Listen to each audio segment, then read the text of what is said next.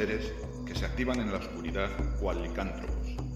En el reino de las sombras se mueven, y cuando los últimos rayos solares se disuelven en la noche, abandonan su atención hacia lo terrenal y centran sus miradas en el negro cielo y en las minúsculas motas de luz que lo tapizan. Soportan frío, sueño, cansancio. Pero si nos fijamos, veremos la pasión brillando en sus pupilas, hambrientas de fotones viajeros llegaron hasta nuestro planeta tras eones viajando por el espacio vacío. Manejan extraños instrumentos con una dedicación casi religiosa y se comunican en una extraña jerga incomprensible para la mayor parte de los humanos. Si te sientes identificado, si eres uno de esos locos, si eres un apasionado de la astronomía, este es tu rincón. Bienvenido a Radio Cruz del Norte, el podcast de los aficionados a la astronomía para los aficionados a la astronomía.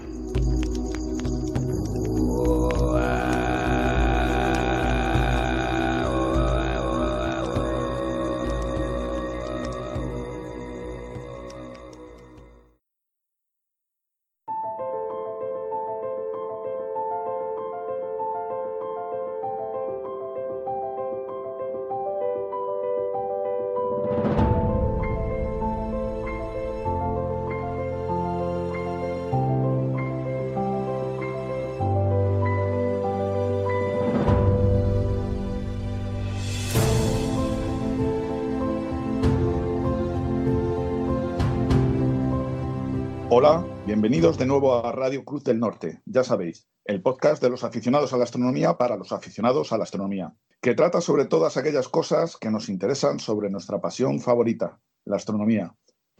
Este es el episodio número 6. En esta ocasión seré yo quien tenga el honor de hacer de conductor de este episodio. Me presento, soy José Carlos Gala y como no, vamos a tener también con todos nosotros la presencia de los otros cuatro sabios habituales. Buenas noches, chicos. Hola, Raúl.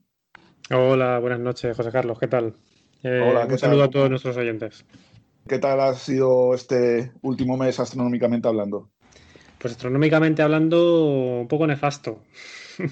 Ya me No, he aprovechado para hacer pruebecitas desde casa y eso, pero, pero bueno, pues ya sabes eh, de qué va esto. En una sea- ciudad no, no se puede hacer gran cosa y menos desde una ventana.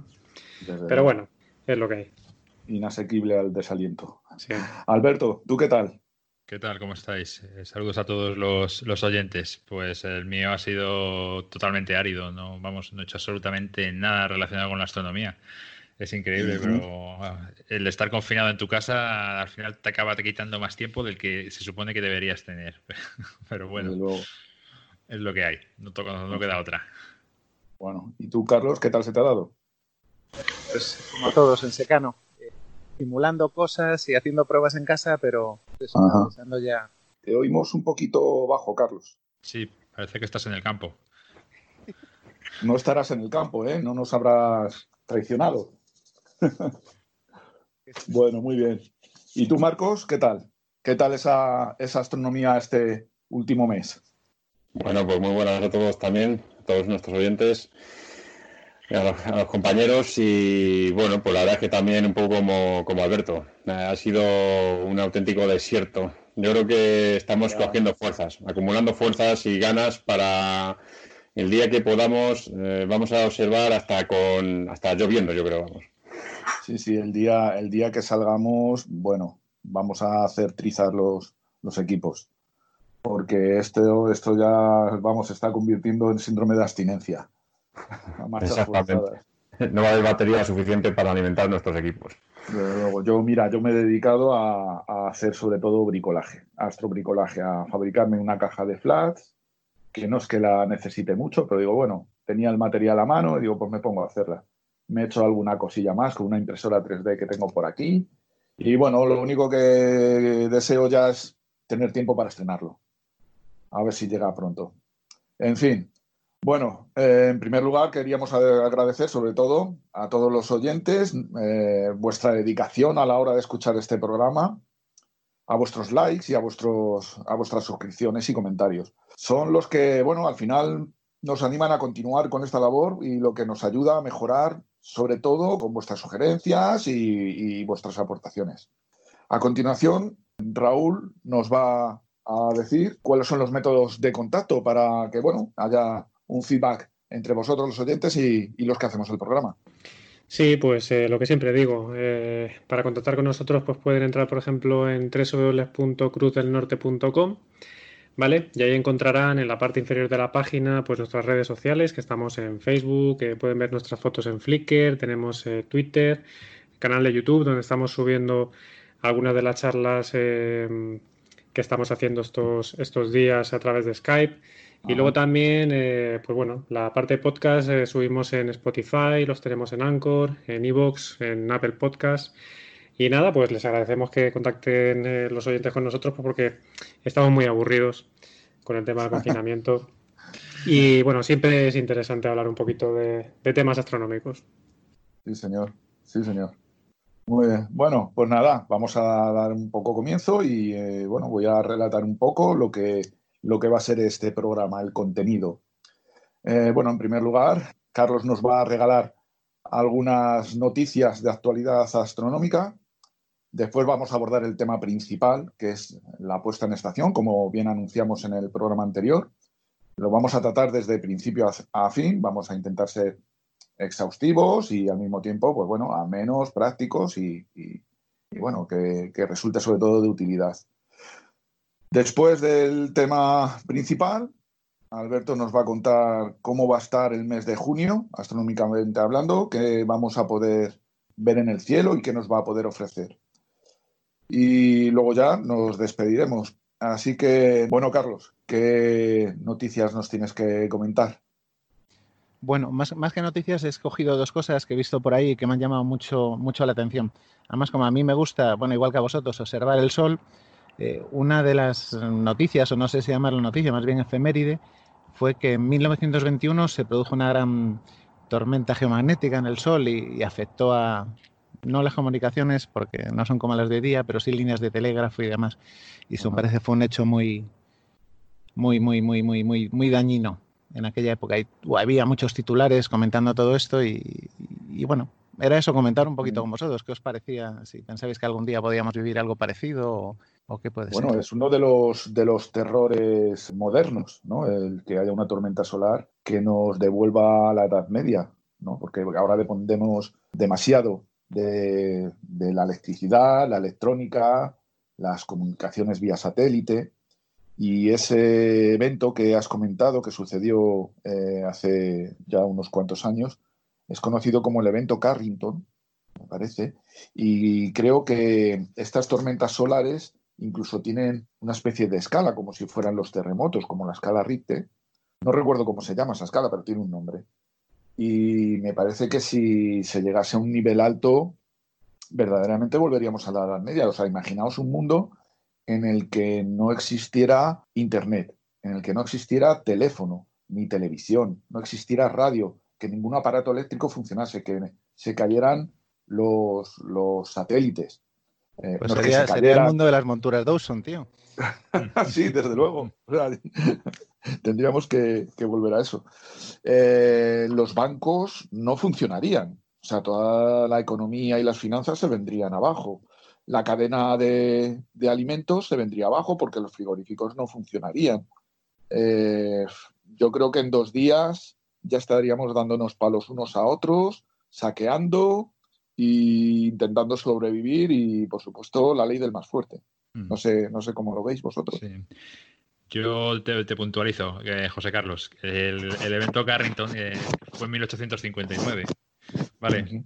Eh, fue un astrónomo, el astrónomo Carrington, el que lo, el que lo descubrió. por, eso, por eso lleva el nombre. Fue una tormenta solar brutal que hubo auroras boreales hasta en Colombia, en Estados Unidos. ¿Sabes? a, esa, a, eso se le llamó el evento Carrington. Eh, en 1921 que hubo una, efectivamente, lo que decía, el 15 de mayo hubo una, tormenta eh, geomagnética igual, pero no, no tuvo la intensidad que, de que la que comentas tú, del evento Carrington, que fue, fue brutal. Pero claro, en 1859, evidentemente, pues eh, los dispositivos electrónicos que había en la época, pues no, no fueron significativos y pues pasó prácticamente inadvertida y no pasó a ser más que una mera anécdota visual, ¿no? De, ver auroras boreales en latitudes donde normalmente sería impensable. Creo que las comunicaciones por telégrafo, que eran lo único que había, eh, se cayeron. Se cayeron. O sea, no. Claro, lo que pasa es que al común de la gente que quizá no, no utilizaba a diario ese sistema de comunicación, pues lo que tú dices, le pasaría inadvertido. El problema son los transformadores, que siempre lo he oído, cuando he oído hablar de este, de este tipo de cosas, eh, al parecer los transformadores que llevan las centrales eléctricas no son una cosa que se fabrique en serie, sino que son una cosa em, que se fabrica de una manera casi artesanal, ¿no? Y el producir un transformador de esos eh, requiere bastante tiempo. Entonces, si se fundieran de golpe a lo mejor 300, 400 o 500 transformadores de ese tipo, pues eh, sería un problema bastante grande porque el suministro eléctrico estaría interrumpido durante bastante tiempo hasta que consiguiéramos reemplazarlos. Sí, claro, claro. Hay una. Fijaros que en este aspecto, en este, en este acontecimiento, gran acontecimiento fue de la, de la época, ¿eh? lo del evento Carrington. Hay un documento en PDF que se, se puede consultar a través de internet que, habla sobre bueno, las distintas tormentas magnéticas que ha habido durante estos últimos, sobre todo el último siglo, ¿no? en el que hay un extracto de, periódicos de, la época en España. Y fíjate, una cosa que nos eh, ilusionaría a todos los que somos amantes de ello, ¿no? Hablaba de que la aurora boreal que dijimos haberse visto en Madrid perfectamente, días pasados se ha de ver también en Granada y otras capitales. O sea, fue de tal magnitud que aquí en España eh, se, vio la, se vieron auroras boreales.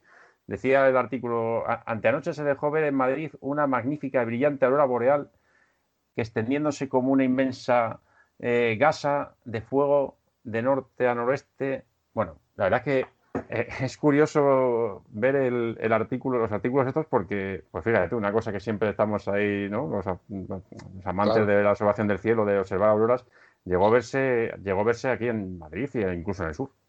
Sí, claro. Es, es alucinante. el artículo este... Carolina de, en Carolina, que fue donde, vamos, donde, donde se, se vio en Estados Unidos, está por debajo, me parece, de nuestra latitud yo creo. O sea, muy cercana, muy cercana. La Carolina del Sur es. sí, sí, no, un poco. Por ahí andará, ¿no? Me, por ahí andará. La cosa. el, artículo este, el artículo este se denomina Registro Histórico de Tormentas Magnéticas. Es de José Manuel Tordesillas García Lillo del Instituto Geográfico Nacional. Y, bueno, la verdad es que está bastante interesante al respecto de este, de este tema, si, si os llama la atención. Bueno, hay, que, hay, que, hay que apuntar que, bueno, que las tormentas solares eh, no son más que una especie de explosiones violentas en las que el Sol eyecta mm, cantidad de, de, materia, bueno, de plasma, de, sobre todo de iones fuertemente cargados. Y eh, bueno, normalmente la, el campo magnético que nos protege en la Tierra es suficiente para protegernos, ¿no? para protegernos precisamente de, estos, de estas partículas cargadas. Y el campo magnético, su sitio más débil, sus lugares más débiles son los polos. Y es por eso por lo que eh, podemos ver las auroras boreales, porque esas, esas partículas se introducen, digamos, por esos embudos y son lo que, lo que ionizan el aire y es por lo que vemos esas, esas auroras boreales. ¿Qué es lo que ocurre? Que cuando hay una tormenta fuerte, eh, una tormenta magnética solar, es tan fuerte que atraviesa el campo magnético incluso en zonas donde este es más grueso, llegando a latitudes pues como las que acabáis de, comentar, ¿no? Y se pueden ver esas auroras boreales en sitios donde normalmente no se ven, como es en España, como es en, otros sitios. fíjate, fíjate, si tienen nivel, fíjate si tienen importancia ese tipo de acontecimientos que hay misiones espaciales eh, de observación de, de hecho, el SOHO, bueno, no, pero creo que ha habido una últimamente, ¿no? No recuerdo el nombre, que han mandado unos, unas ondas específicas de observación del Sol en búsqueda, en, un poco para estudiar esto de las y poder predecir con una cierta antelación estas tormentas. Que esa antelación sería o bien unas horas o bien un día, pero vamos, lo suficiente como para ponernos en alerta y, y apagar los equipos que sean sensibles. Por ejemplo, los satélites, eh, si no se caerían, no que se caigan por la gravedad, sino que se caerían, eh, digamos, electrónicamente hablando. Hubo una, hace algunos muchos meses, no sé si recordáis, que en, creo que fue en Tenerife, que hubo un apagón general. sí, sí, algo tengo entendido. Creo que fue en Tenerife. Y después, al cabo de varias semanas, pues hablando, hablaban, hoy una, vamos, alguna noticia hablaba de que había sido causado probablemente por algún tipo de, estas de, tormenta, no muy fuerte, pero que, afectó especialmente a uno de los equipos estos. Sí, fue en, diciembre, sí, me parece que. En diciembre, ¿no? Sí, del año pasado. Ah en nuestro mundo tan tecnificado y con tantas comunicaciones y con tanto necesito, necesidad de, intercomunicación, es que es fundamental y tienen mucha importancia este tipo de acontecimientos. Desde luego. Y tanto que, mira, como curiosidad, existe, existe un arma, una bomba, que se llama bomba de grafito, que lo que hace precisamente es imitar los efectos de, una tormenta magnética. ¿no? Es una bomba que consiste en que estalla en el aire a ciertos kilómetros de altura y lo que libera es un polvo de grafito. El grafito es el, pues lo que es la mina de los lápices, ¿vale? Pues sería un polvo de ese material y ese material eh, al caer sobre, sobre todo en, zonas donde hay transformadores eléctricos, pues, pues produciría esto, ¿no? Produciría el que pues eso, una, caída en la, en la corriente eléctrica y, bueno, es, una, es un tipo de arma, pues para, de hecho me, suena que se utilizó ya en Irak experimentalmente. Y así dejas al enemigo, vamos, en, calzoncillos, mm. básicamente. en fin. Carlos, ¿tenemos algo más por ahí? Nada, pues otra cosa que quería comentar es, eh, no sé si sabéis que hace poquito en, en, lo que es Próxima B habían detectado eh, un planeta que en teoría tenía un tamaño similar a la Tierra, en teoría estaba en la zona de habitabilidad o recitos de oro, todas esas cosas. Pues ahora un equipo de astrofísica de, Canarias ha comprobado, certificado la, existencia de este planeta, la presencia de este planeta en Próxima B, de forma muy, muy, muy precisa. y, y, era comentar con vosotros qué os parecía la noticia. No sé, es uno, de tantos, ¿no? Al final, con tantos planetas que, se descubren en estas horas. No, hombre, este lo, curioso que tiene es eh, que en teoría es el planeta aparentemente, aparentemente similar a la Tierra en, tamaño y, en, y, sobre todo porque está en la zona de habitabilidad y en la estrella más próxima que tenemos, porque esa es la idea. Se demuestra que, van avanzando los sistemas de, de identificación ¿no? y de de descubrimiento de estos planetas de forma tremenda, porque hasta hace pocos años prácticamente no se conocía ni siquiera planetas, ¿no? Y mm. ahora ya somos capaces de, llegar a ese nivel de... No sé con qué sistema...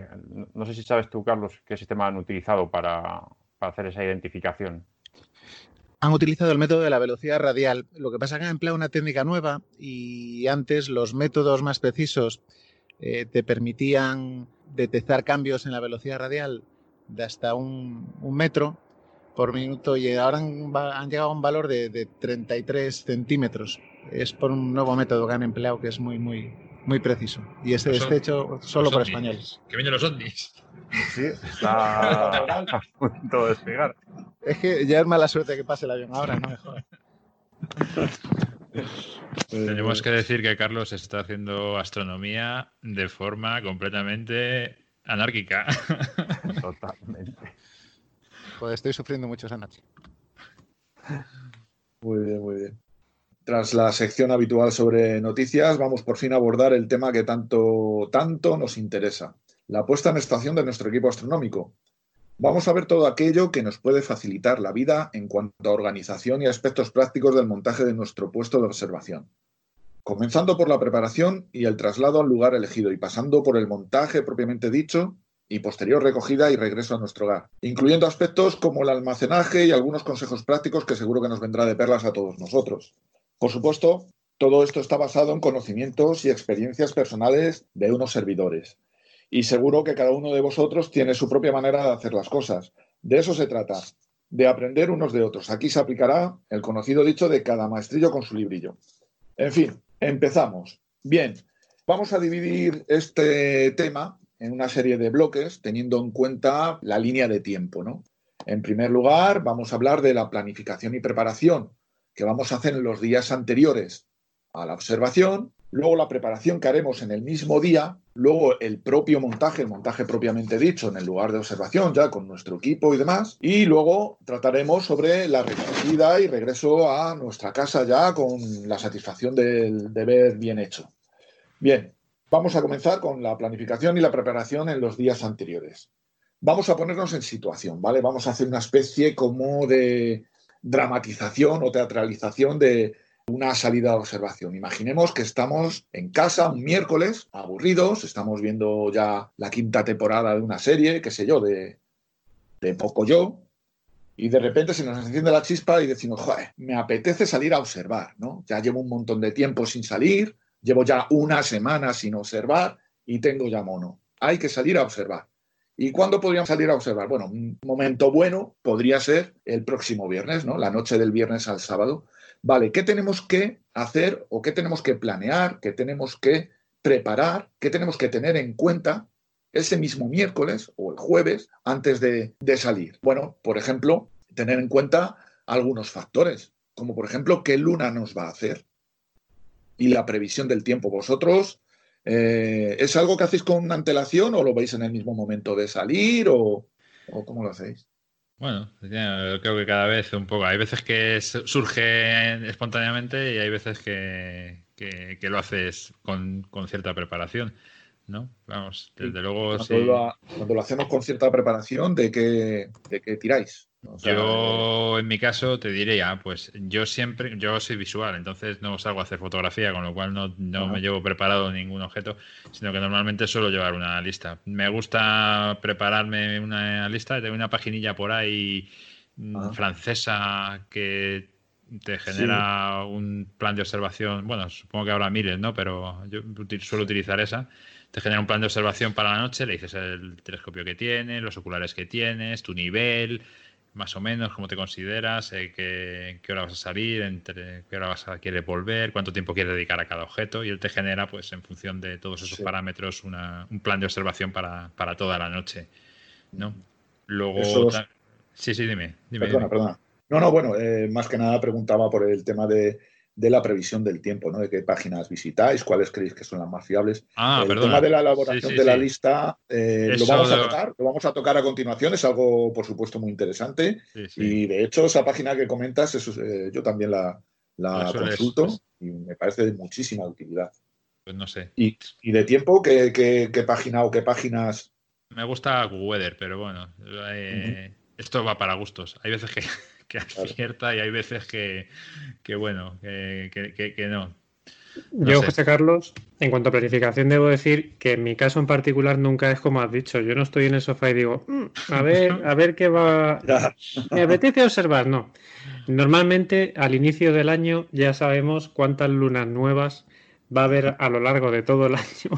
Las tenemos muy controladas y semanas antes ya estamos planificando a ver si podemos salir o no.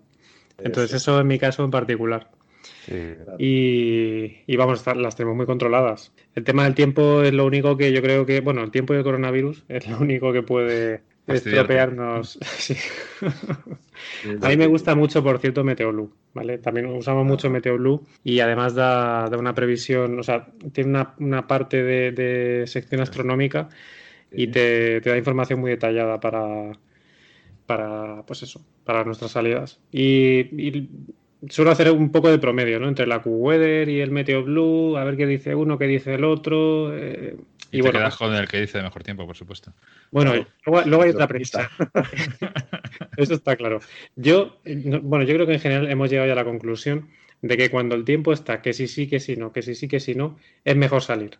Porque es mejor salir y volverte porque se ha anulado que quedarte en tu casa y, perderte una noche. Una noche espectacular. Es mucho peor eso. Entonces, bueno, yo últimamente, si tengo la duda, intento salir. No sé qué opináis vosotros.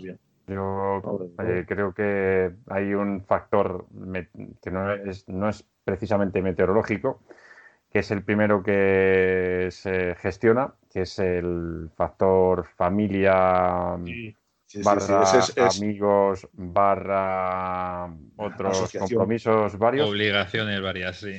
Efectivamente, ese hay no hay página ni siquiera web que lo, que lo prediga. Ya, ya, ya, Eh, entonces, y ese es, pues, otro, es otro aspecto eh, que, os iba a dar a continuación. Entonces, se me estáis adelantando, cosa que me parece fantástica, me parece muy bien. Y, pero es cierto, o sea, muchas veces hay que tener en cuenta muchas cosas. Que si la luna, que si la previsión del tiempo, que si obligaciones familiares, que si, jolín, una final de España de baloncesto, ostras, pues tampoco es todos los días. Eh, si fuera de fútbol me daba igual, ¿no? Pero bueno, la disponibilidad de tiempo que, tengan los amigos con los que vamos a salir o la asociación, ¿no? Es, luego hay que tener en cuenta muchos factores, sí. Sí, no, que te quiero comentar. En cuanto al tiempo meteorológico, yo también uso la MeteoBlue. Eh, bueno, es la que uso básicamente, pero pues tiene esa aplicación que dice Raúl. Pero verdad que al final también lo que uno va tendiendo es a ver la dinámica, ¿no? Y aún así, a, más de tres días, ya se sabe que las previsiones son prácticamente pura, o sea, no tienen un grado de acierto tan elevado. Eh, eh, aún así, tres días tampoco está segura en nada. Entonces, muchas veces yo lo que miro también son la dinámica. Si estamos en una época de anticiclón o época así de variable de borrascas. Y entonces, pues un poco eso también eh, te va condicionando el, que el tiempo vaya a ser más seguro o menos. Desde luego. Que luego lo vas a unir como otro factor más a esos otros que hemos dicho. Fijaos que curiosamente yo he hablado con mucha gente sobre páginas que te informan del tiempo y tal. De Meteo Blue me habla muy bien. Yo es la que utilizo porque además tiene una sección específica para astronomía en la que te hablan del SIN, del jet trail, de, bueno, pues de muchos factores. Incluso eh, te dice qué planetas están a la vista, etcétera. Pero curiosamente no conozco a nadie que consulte la página oficial del Instituto Español de Meteorología o sea, que se supone que tendría cierta autoridad ¿no? sobre el tema, pues no conozco a nadie que la consulte. Es poco, como yo alguna vez la he consultado, tampoco hace tiempo, la verdad que no, pero no era demasiado precisa. Y lo bueno que tiene este de Meteo es que es, esa, está, esto de la, la, sección de astronomía es bastante completa. Y tiene datos que no, por lo menos en la del instituto no, no los he visto. Es muy genérica. La de la, de la EMET está, tiene información del tiempo, pero no sé, no, es tan, tan precisa como puede ser el AccuWeather o el MeteoBlue, que te da un rigor muchísimo más exacto para horas, para momentos del día. De hecho, creo que estas páginas no toman datos solo de los modelos de la agencia. Creo que también toman datos de otros modelos eh, a nivel europeo y tal, ¿no? Incluso Sí. No sé exactamente cuál usan, pero sí que creo que usan distintos modelos. Sí, señor. Bueno, y cuando salís, y bueno, normalmente en solitario no se suele salir. Yo no puedo hablar de cómo miro la previsión. O... No, sí, claro, Carlos, estás castigado. te estábamos esperando, Carlos. No, estaba escuchando, pero tampoco quería interrumpiros y, estas cosas.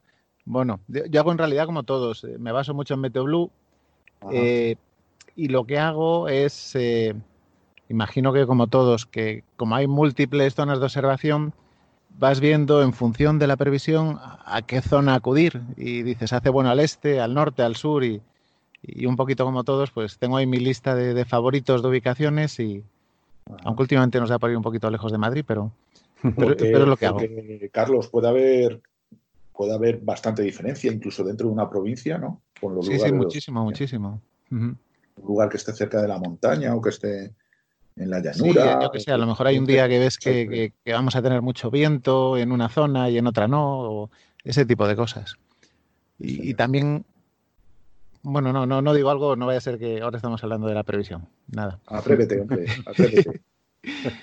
y, y bueno, y hay otra página muy que a mí me la comentó Sergio y me gusta mucho. Lo que pasa es que es muy árido, poco intuitivo, pero yo es de las que he visto más fiables eh, a la hora de, de dar una previsión incluso con mucho tiempo. Y es la de Cal Sky. La de Cal Sky, la opción que tiene de, astronomía y, de previsión es muy, muy, muy fiable y, es de los que más información dan al final de la calidad del cielo. Y, tienes, puedes programar alertas para que te avise cuando tengas esas noches FETEN, que a lo mejor hay una o dos al año, pues... Ya, eh, ya, ya. Sí, señor. Bueno, pues nada, ya sabéis, oyentes, eh, desde aquí os recomendamos las páginas de MeteoBlue, Calsky y AcuWeather. ¿AcuWeather es una aplicación o tiene página? Tiene, tiene ambas. Tiene página y tiene, tiene, aplicación también. Muy bien. De todas maneras, ya sabéis, os invitamos a que también investiguéis por vuestra cuenta y que al final os quedéis con la que estéis más cómodos. Bueno, y para quedar con los colegas, para salir a observar este próximo hipotético viernes por la noche, eh, pues solemos tirar de alguna red social. ¿Cuál es la que vosotros más utilizáis para quedar o bien con los amigos o bien con la asociación? A ver, que yo soy el de las redes sociales. el experto. Adelante. bueno, en la asociación, en la asociación tenemos un grupo de WhatsApp que es muy activo, muy activo. Y entonces, eh, como tenemos reuniones los jueves, pues generalmente ya el jueves está viendo la previsión para el fin de semana y empezamos a hablar, bueno, a ver si este viernes podemos salir o el sábado, que hay luna que está bien, que parece que la previsión no es mala, tal. Entonces, eh, hacemos como un previo el jueves en las reuniones, ¿no? Y luego, pues como tú dices, efectivamente a través de, grupos de WhatsApp, pues el mismo día eh, terminamos de, cerrar la, salida o no. Muchas veces nos pasa, muchas veces hay incertidumbre de, no, es que parece que hay nubes, es que otros, no, venga, vamos a intentarlo. Pero bueno, al final la cerramos generalmente por WhatsApp.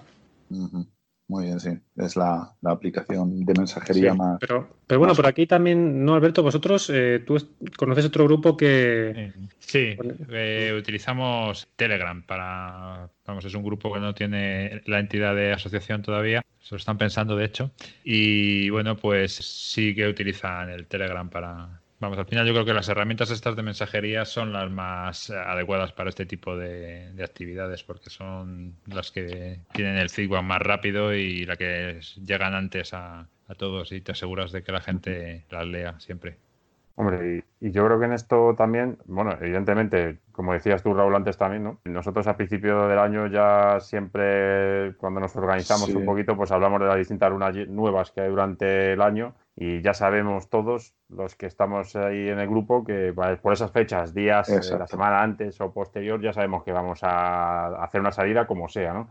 Y en esto por eso es importante y quizás más, en otros muchos aspectos, el hecho de pertenecer a una asociación. Es decir, eh, te, facilita que tengas el contacto con bien por el grupo de WhatsApp, bien por otros medios, pero sabes que, o bien presencialmente en nuestras reuniones, etcétera, pero sí que nos agiliza mucho tener contacto con tanta gente para que seguro, si no es uno, otro o dos o tres salgamos a poder observar. Sí, es siempre más fácil que te animes cuando hay más gente de por medio, desde luego, eso es. Eh, bueno, lo de salir el viernes por la noche, por supuesto, es un, es un caso hipotético, pues un poco para ponernos en, una situación un poco estandarizada, pero desde luego que normalmente ya a principios de año ya tenemos la época más o menos establecida, los días que vamos a salir, los cartuchos que podemos gastar, porque son pocos, la verdad es que son pocos. Eh, porque claro, entre diversos factores y que si las vacaciones, que si los, eh, los, compromisos familiares o laborales, que si la luna, que si el mal tiempo. Entonces, lo cierto es que a la hora de la verdad son pocos los días a lo largo del año en los que podemos tener la suerte de salir a observar. Entonces, hay que aprovecharlos a tope.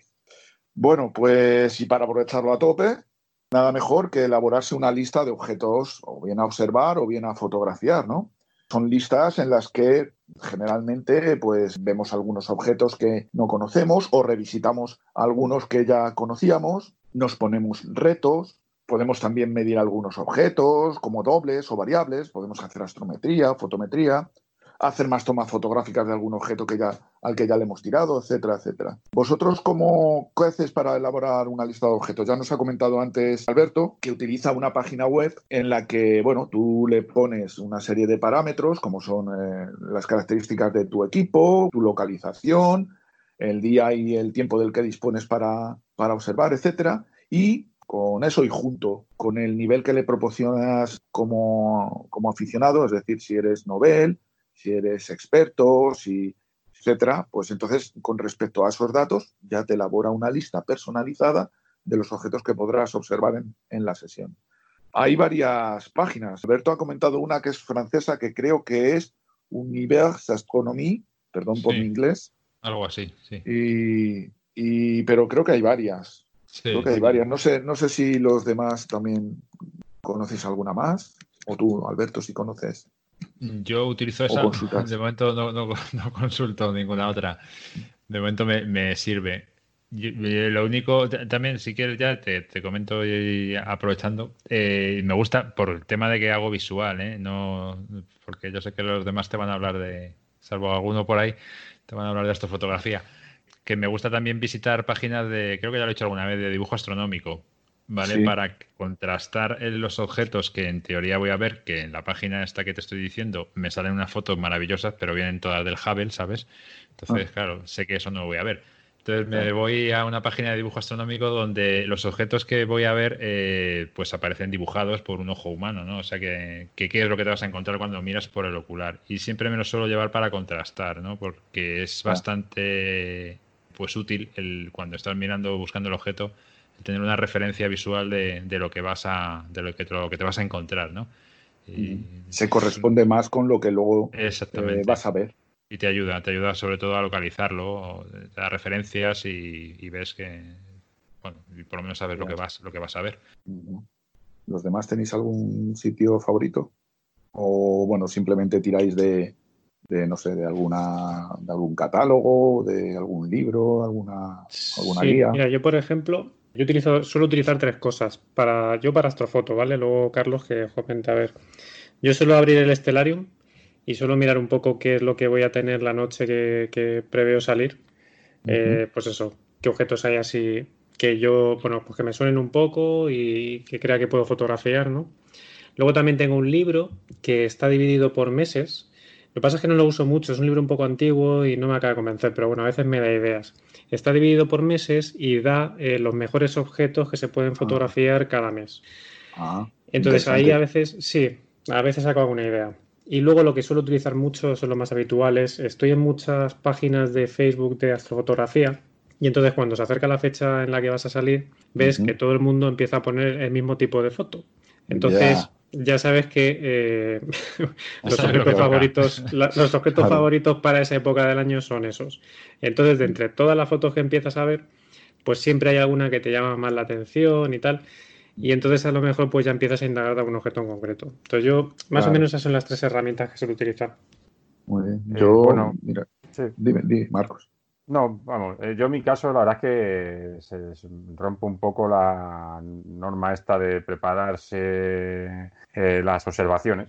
Marcos es un rebelde. Tú vas, vas, a, vas a pelo, vas a ir a la aventura. Voy a la vieja usanza, digo yo. Yo digo que voy a la vieja usanza.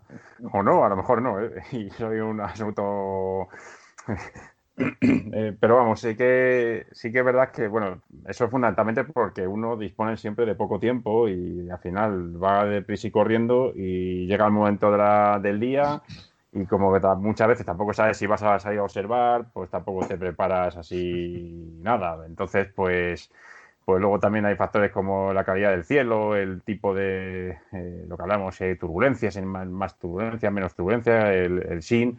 Eh, la zona de cielo que más o menos está mejor o peor. Bueno, ¿qué es lo que hago yo habitualmente? Pues eh, cuando llego al campo, primero, ahora ya con las nuevas monturas, estas motorizadas, computerizadas, eh, siempre tiene la lista esta de, urgencia, ¿no? De los mejores objetos de la noche. El, famoso tour, ¿no? El tour, efectivamente. el, famoso tour. Eso, es socorrido. Para empezar así, tal, siempre te da alguna idea de algunos objetillos que a lo mejor ha visto menos y demás. Y luego, pues eh, sí que es verdad que sigo tirando mucho de, la, de guías, de guías de estas de papel. sí, eh, sí, sí. Yo, llevo saliendo contigo muchos años y en numerosas ocasiones te he visto consultar el Pasachov, eh, con el frontal de color rojo en mitad de la noche. Exactamente, y eh, el parachoc sigue siendo un, un, instrumento súper vario. Ah. Eh, pues baste. lo bueno que tiene ese tipo de cosas es que, bueno, pues ves el cielo como está, ves un poco mm, lo que hay y, y, te diriges a una zona, te vas a las hojas correspondientes y ahí pues te da información y te, te ah. recomienda objetos y, bueno, y otros que están allí por la zona, pues también, y puedes ir recorriendo así por la, por la zona. Eso es lo que suelo hacer, pero ya te digo, yo soy indisciplinado y no, no tengo la suerte de ojalá, y, muchas veces si, pienso. Si te funciona ese método, pues bueno es. bueno, eh, es el mejor que puedo para el tiempo del que se, del que se dispone. Al final, si disfruta, pues oye, eso es lo que importa, ¿no? Efectivamente, que, lo, ideal es, como comentas y como comentáis, eh, un par de días antes mirarse referencias y decir, pues bueno, ese tipo de objetos o hacerse una lista. Alguna lo ha hecho, alguna lo ha hecho. Y, se disfruta quizás un poco más, ¿no? Porque ya tienes una idea de lo que vas a observar, ¿no? Pero bueno. Hombre, optimizas un poquito más el tiempo, quizá, ¿no? Y además, como no te haces, digamos, una lista estricta, sino que normalmente eh, te pones más objetos de los que al final vas a observar, pues que te falla uno, pues siempre tienes eh, otro más en la recámara u otros más en la recámara. Es lo bueno. Y entonces, digamos que optimizas un poquito más el tiempo. Pero bueno, eh, tu método también es, válido, o sea, funciona y, Es de urgencia. Este es, un método de, de última hora. Es el método. Eso me, recuerda. ¿Has visto, ¿Habéis visto los, los memes estos de, de, los perros? Estos ser un perro así todo cachas y luego al lado un perro chiquitito. ¿No? Y ponía un meme que he visto y ponía. Sale el perro todo cachotas. Este dice Astrónomos de 1990. Y sale con un, el perro cachotas, ¿no? Con su libro de astronomía debajo del brazo. Y pone Astrónomos de, 2020, el perro chiquitín ahí, ¿no? Con el puntero láser, la montura cuatro no sé qué, computerizada, lo otro tal y cual. y diciendo, ay, hay una nube, no sé qué. sí, sí, muy, muy por el estilo. exacto, exacto. Pues sí, las guías estas, eh, hay muchas y muy interesantes. ¿eh? Hace poco nos habló Julio, ¿no? Un compañero de, de un par de, guías así de tamaño A3, que son así como las tienen encuadernadas en espiral que son hojas, pues claro, muy detalladas y con, y con bueno, pues objetos de, débiles, eh, de magnitud por encima de la 12 incluso. Y bueno, pues eh, es una forma de observar objetos. Yo, de hecho, muchas veces, para localizar objetos así débiles eh, o difíciles, este tipo de guías es mejor incluso que casi hasta el, goto, que, a veces si no está muy bien, muy bien puesto, también, también fallan. Ajá pasar dando vueltas sin tener ni idea de dónde estás. Si el goto te ha dejado en un sitio que no es, pues imagínate. Exactamente. Entonces estas guías, pues bueno, y lo bueno, a ver, lo ideal, pues este, si se tienen, aunque tengas estas guías, pues tener qué objetos vas a poder ver, en qué páginas se encuentran, etcétera. Eso sí que verás que lo ideal prepararlo un tiempo antes de salir, para no tener que luego estar buscando qué página tiene ese objeto. Mm. ¿Y software? ¿En qué software os soléis apoyar? ¿En qué programas? ¿En, si tenemos a mano el Carter du Ciel, el Stellarium, Starry Night, el DSS Explorer. ¿Soléis tirar de ellos? sí, yo en el campo utilizo el Sky Safari bastante. Lo utilizo para localizar cosillas, para mover el telescopio también. Muchas veces lo conecto por Bluetooth y no sé, algún otro de estos de. Sobre todo cuando tengo que localizar alguna estrella o algo para hacer la puesta en estación, sí que suelo utilizar, yo que sé, los típicos estos, ¿no? También de Sky Guide o, el Star Wars, todos estos que te sacan ahí un poquito del cielo. Yo quiero hablar de mi libro. Venga, Carlos, dale. Joder, me, estáis ignorando, tío, me estáis castigando. tú mete baza, tú mete, tú mete ahí cuña. Es que no, tengo, yo creo que no tengo buena conexión y, me da palo eh, darle al clic y que entre tarde o estas cosas. Ahora se te escucha bien, ¿eh? Ahora se te escucha. Sí, ahora se te oye muy bien. Sí, venga. Es que me he puesto de pie. Va a ser eso. No, pues Total, solo para decir que hago lo mismo que Raúl. Eh, pues pero con una salvedad, gracias, gracias por tu intervención esta noche, Carlos. con una salvedad. Bueno, que, él también lo hará, pues yo creo que lo hacemos todos. Eh, siempre tenemos nuestra lista de objetos, o sea, cuando haces foto, igual que en visual seguro que hay una relación de, objetos que todos queremos ver y que no dejamos pasar eh, la oportunidad de verlos, pues en foto todos tenemos nuestra lista de, de temas pendientes. Entonces yo tengo mi lista de cosas o que he fotografiado y no me ha gustado cómo ha salido, o cosas que no he podido fotografiar y, quiero hacer.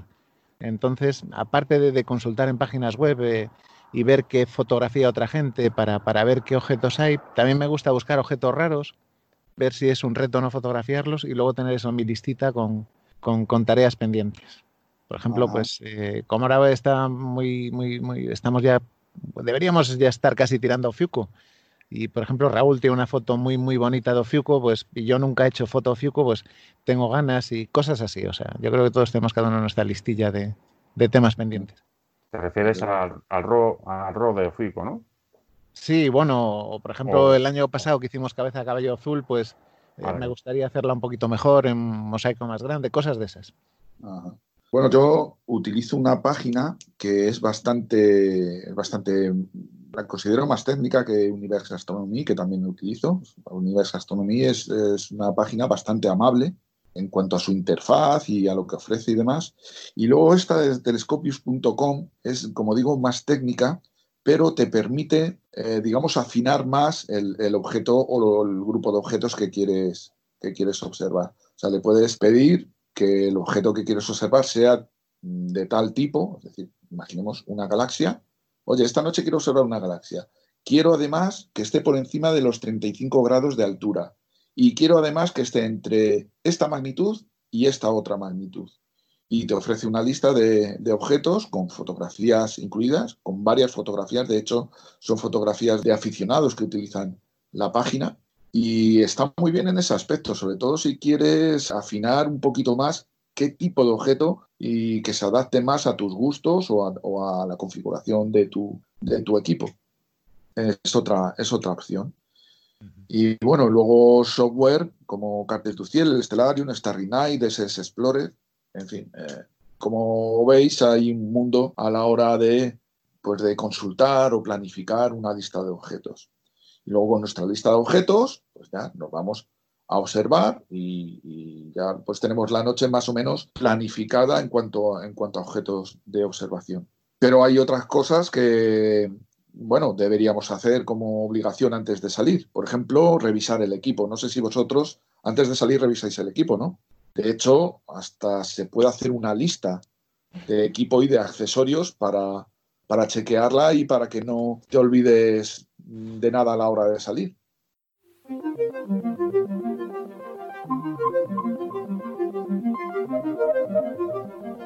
Hola, soy Carlos Negrín de la Asociación Cruz del Norte.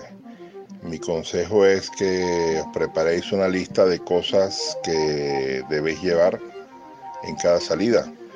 Eh, yo la he dividido en las que son imprescindibles, con lo cual sin alguna de ellas no puedo observar, y otra que son las que variarán dependiendo pues de, de la época del año, de las circunstancias de la observación, del lugar y del tiempo. Si hacéis esta lista y antes de salir la verificáis, seguramente no tendréis ningún problema al llegar al sitio de observación. Saludos.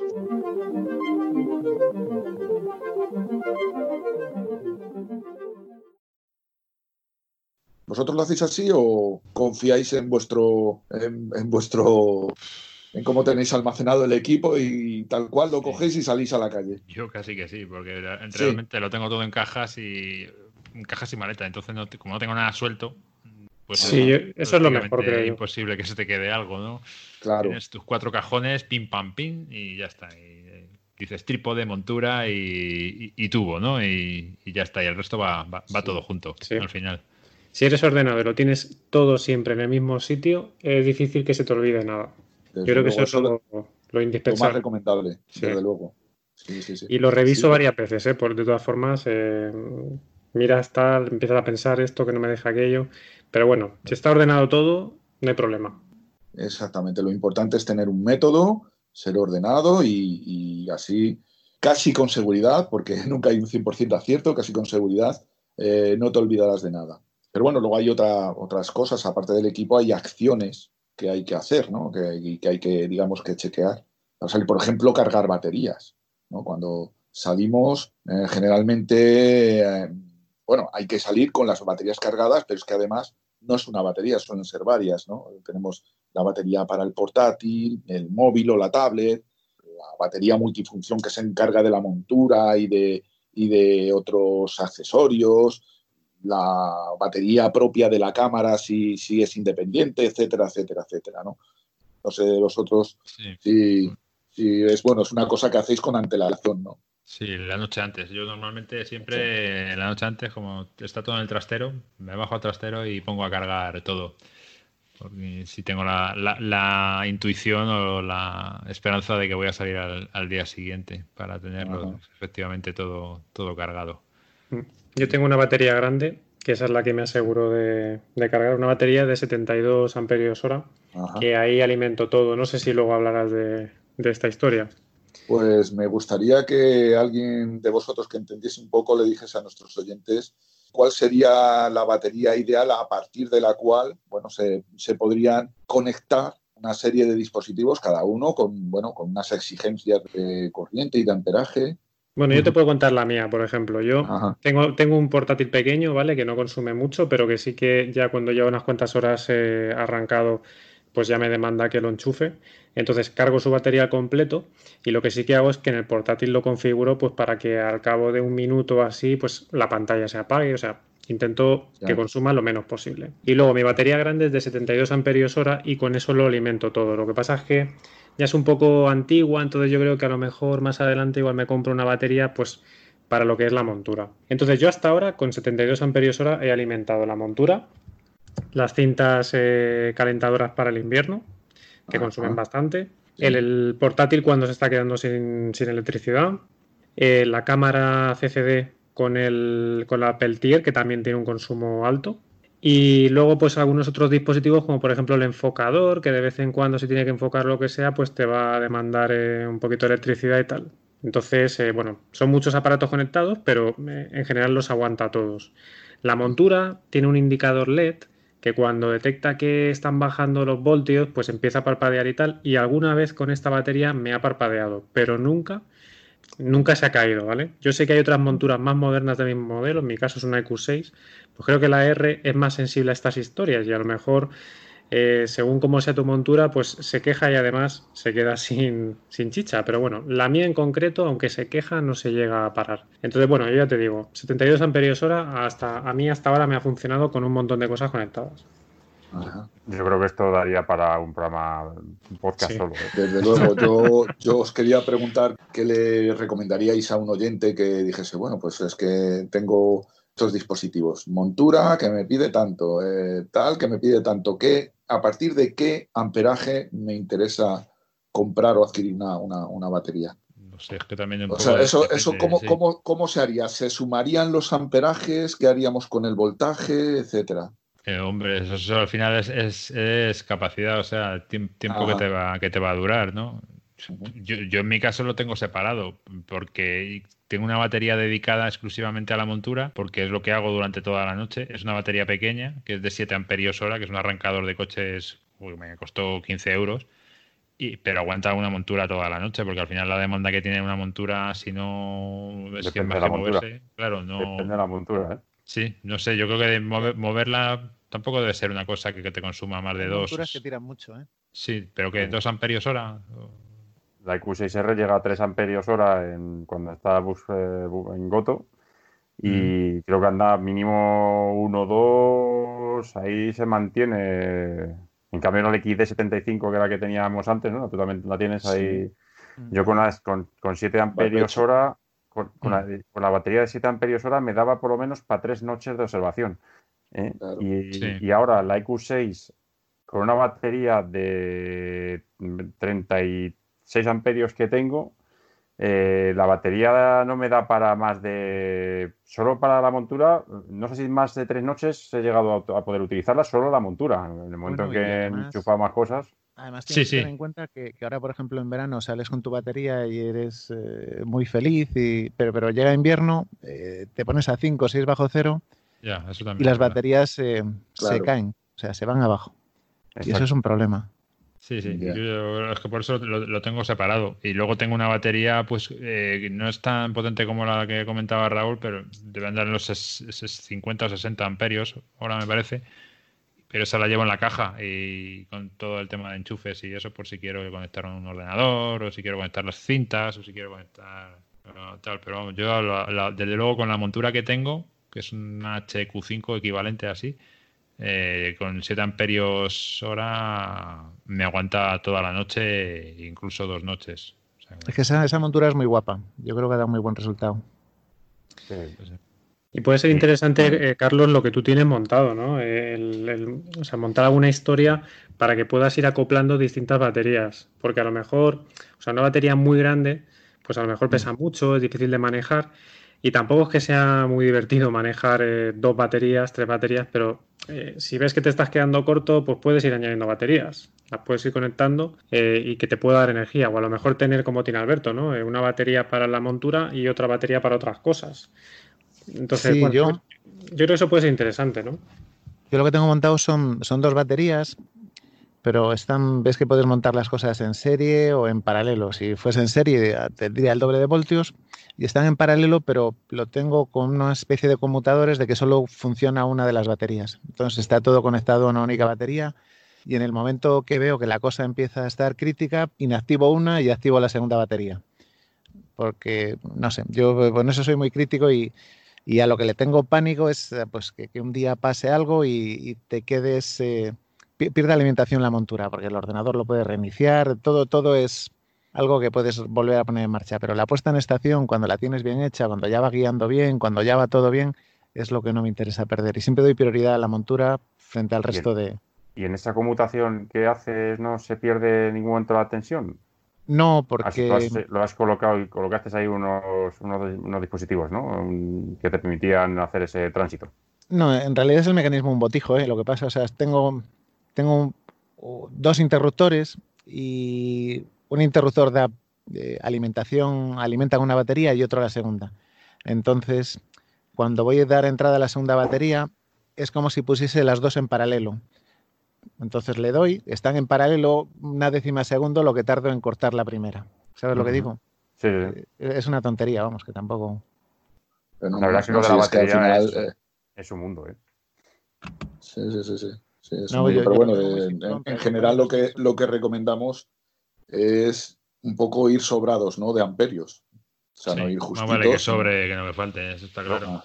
Luego también depende del presupuesto que se quiera gastar. Porque Efectivamente, ya el pasar de gel, ¿no? Eh, te estoy viendo. Eso es, las de gel, las de litio, y las de litio, que últimamente se están poniendo así como también muy en boga, ¿no?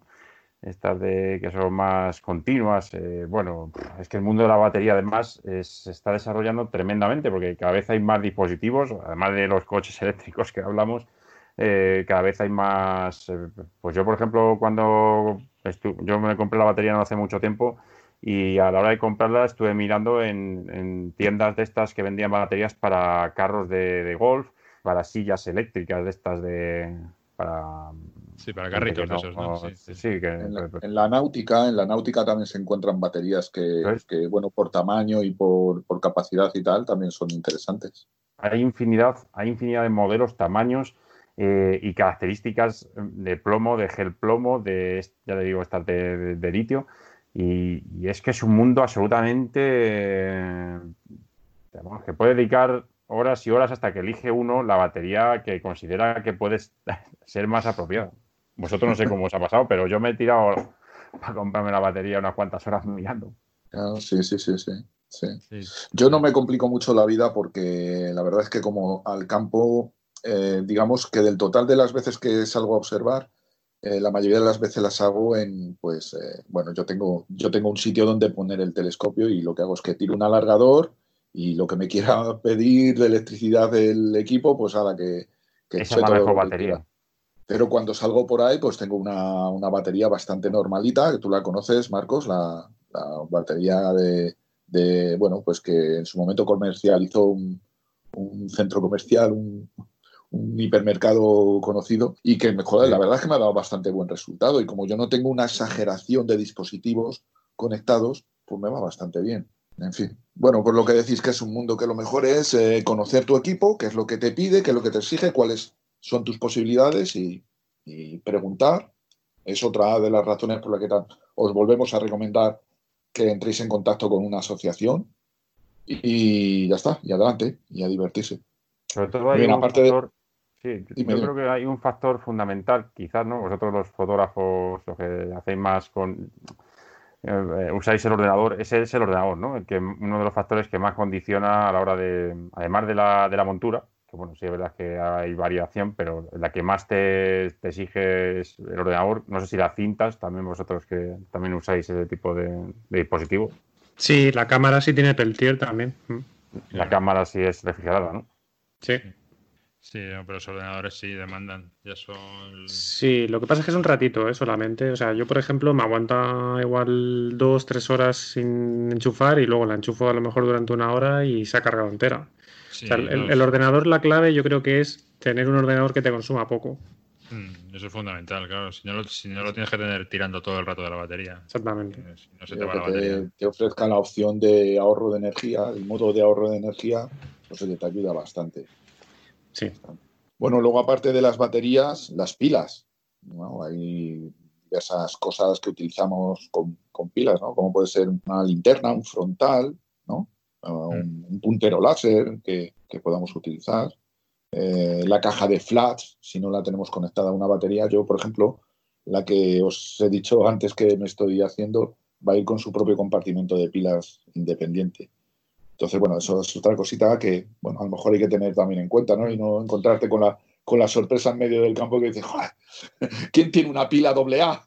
Yo el frontal, el frontal recomendaría uno que tengo que se tiene su propia batería. Entonces, antes de salir, lo enchufas al cargador del móvil, Ajá. eh, lo recargas y. Porque también te puede pasar lo mismo con los frontales, que si tienes pilas, que si no, que si a lo mejor te vas es. con pocas pilas.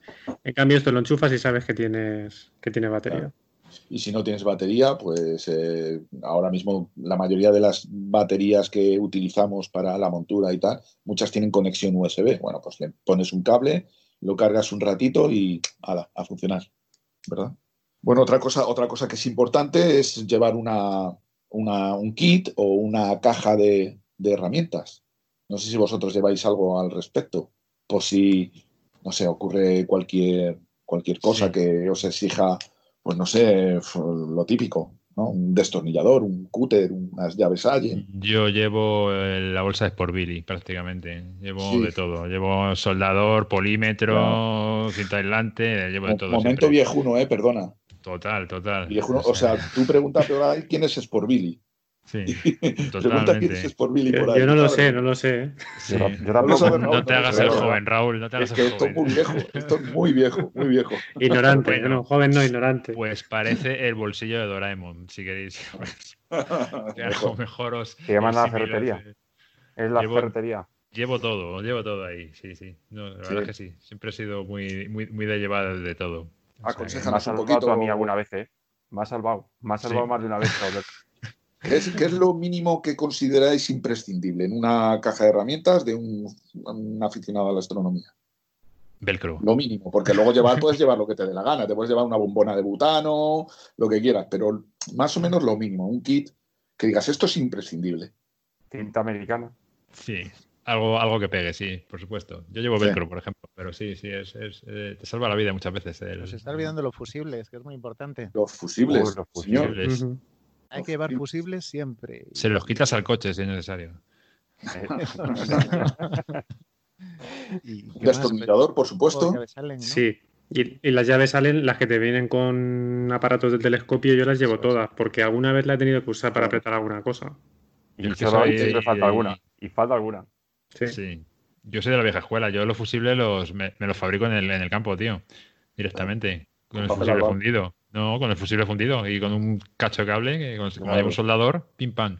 Entonces eso en un momento. Pero ¿Cómo que llevas un soldador? Que llevas un soldador al campo. Llevo un soldador, tío. llevo- es que llevo de todo. Pues, ¿Dónde Eh, el soldador, tío? No sé, pero llevo un soldador, tío. ¿Te las pilas o algo también? Se enchufa, se enchufa a mi, a mi, a mi caja, se puede enchufar el soldador, sin problema. Bueno, esa ¿Lámpara caja de no llevas? No, mía, eso ya no. De verdad que yo cada vez que siempre que, necesito alguna cosa. Alberto, ¿dónde está Alberto? Te salva la vida. ¿Dónde está Alberto? Una- unas bridas de electricista suelen venir bien también. Sí. ¿no? Una- unas pinzas también. ¿Sabéis lo que llevo yo que me parece útil, aunque luego a lo mejor no lo utilizas tanto? Un paño de microfibra para limpiar algún ocular o alguna cosita de estas. Bueno, viene bien. Ocupa poco espacio y Sí, yo es que se lo llevo en el coche para limpiar las gafas. Así. Hombre, yo lo de los fusibles que comenta Carlos es importante, ¿eh? Y además tener cuen- en cuenta el, soldador, no me lo creo, macho. es cierto, te lo enseñaré cuando vaya. el amperaje del, del fusible. Eh, hay que tener hay que tener varios en función de los, de los- del equipo que tengas. Yo hay cosas de estas que a lo mejor en lugar de llevarme, por ejemplo, fusibles, lo que sí, bueno, tengo también fusibles, ¿eh? pero hay cosas que me llevo redundadas. Por ejemplo, la caja me da alimentación, pero tengo también un ladrón de alimentación de estos de mechero por si acaso tengo que sacar por otro lado, ¿sabes? Entonces hay muchas de estas cosas que llevo duplicadas eh, para no tener que trastear ahí en el campo con algún cacharro. Una, cosa que, que lleva duplicados son los cables, ¿no? Sí, cables llevo algunos duplicados y luego, por ejemplo, me pasó una vez de cargar de viaje con todos los trastos y luego que la, caja de eléctrica no me funcionaba. Entonces, por eso ahora llevo como unas pinzas que puedo enganchar directamente en la batería y de ahí un ladrón y entonces así puedo sacar corriente en caso de que se me rompa un cable dentro de todas las conexiones de la batería y tal. O sea, yo creo que cosas así duplicadas sí que sí que llevo bastantes. Por si acaso. Veo, que en el mundo de... Hay mucho miedo de la astronomía de afición hay mucho miedo al evento Carrington y similar, ¿no? A la falta, a la falta de energía eléctrica por uno u otro motivo. Pues el tema de cables es, eh, tienes razón Raúl, que, es verdad, yo hay muchos cables también que los llevo duplicados. Desde cables USB o si tienes un EQDIR, cable de EQDIR, ese tipo de cosas, sí es importante duplicar. Al final, mm, al final, pues no son lo que más pesa y tal. Entonces, bueno, llevarlo duplicado no supone ningún problema. El famoso cable ST4, ¿no?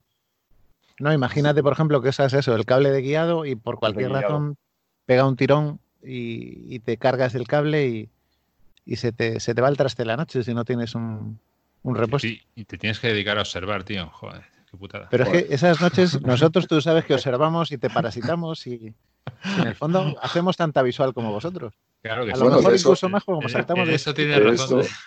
de eso vamos a hablar luego, porque bueno, hablaremos de un apartado sobre qué hacemos eh, durante la observación mientras no observamos o no, o no hacemos fotos. Pues sabes una cosa, ves que decías que una de las cosas que había que llevar, bueno, decías que se podía llevar hasta una bombona de butano. Pues en una de las últimas salidas hubo quien llevó una bombona de butano, puso el camping gas y todo el mundo rodeó para coger calor. Oye, pues no es, no es mala idea, ¿eh? No es mala idea. Y para calentarte un cafelito o algo. Sí, lo que pasa es que no es mala idea. Un caldito o algo. coronavirus ya no nos podemos poner pegaditos como estábamos allí todos alrededor de la bombona del camping gas. Tú espera que haga frío, verás si nos pegamos. A menos 3 grados. Bueno, bueno. Bueno, pues seguimos estando en este, en este miércoles. Ya estamos excitados ante la proximidad de esta noche de observación del viernes, ¿no? Y tenemos que elegir el lugar, chicos. ¿A dónde vamos? ¿Y por qué? O sea, ¿en qué nos basamos para elegir un sitio de observación? Otro programa, Carlos. Sí, pero bueno, un poco por encima, ¿qué podríamos tener en cuenta? Bueno, por supuesto la distancia, ¿no? Si vamos a salir una noche... Eso pues no lo tenemos muy en cuenta, ¿no? Al final. No, bueno, ahí, yo, yo ahí voy a, voy a decir Yo, por ejemplo, yo no, no salgo a un sitio, si es una noche, que sea más de 70 kilómetros de Madrid, como y, ya me estoy, ya me estoy pasando, ¿vale? Sé que vosotros sí que os vais hasta ciento y pico kilómetros o más de, Madrid, pero yo, por ejemplo, para mí eso es una cosa fundamental, porque luego a la hora de volver me conozco y no, no me apetecería tener un disgusto por... De ello, también hablaremos del, regreso, que tiene sus cosillas, ¿eh? O sea, no es juntar el equipo, irte con la sonrisa en la cara, no, no, tiene, tiene sus cositas. y además hay que tener en cuenta que eso, que un lugar que está a 100 kilómetros, en realidad lo que vas a hacer al final son 200, 100 de ida, 100 de vuelta. Es decir, eh, bueno, que, es un factor importante a tener en cuenta a la hora de elegir un lugar de observación. Sí.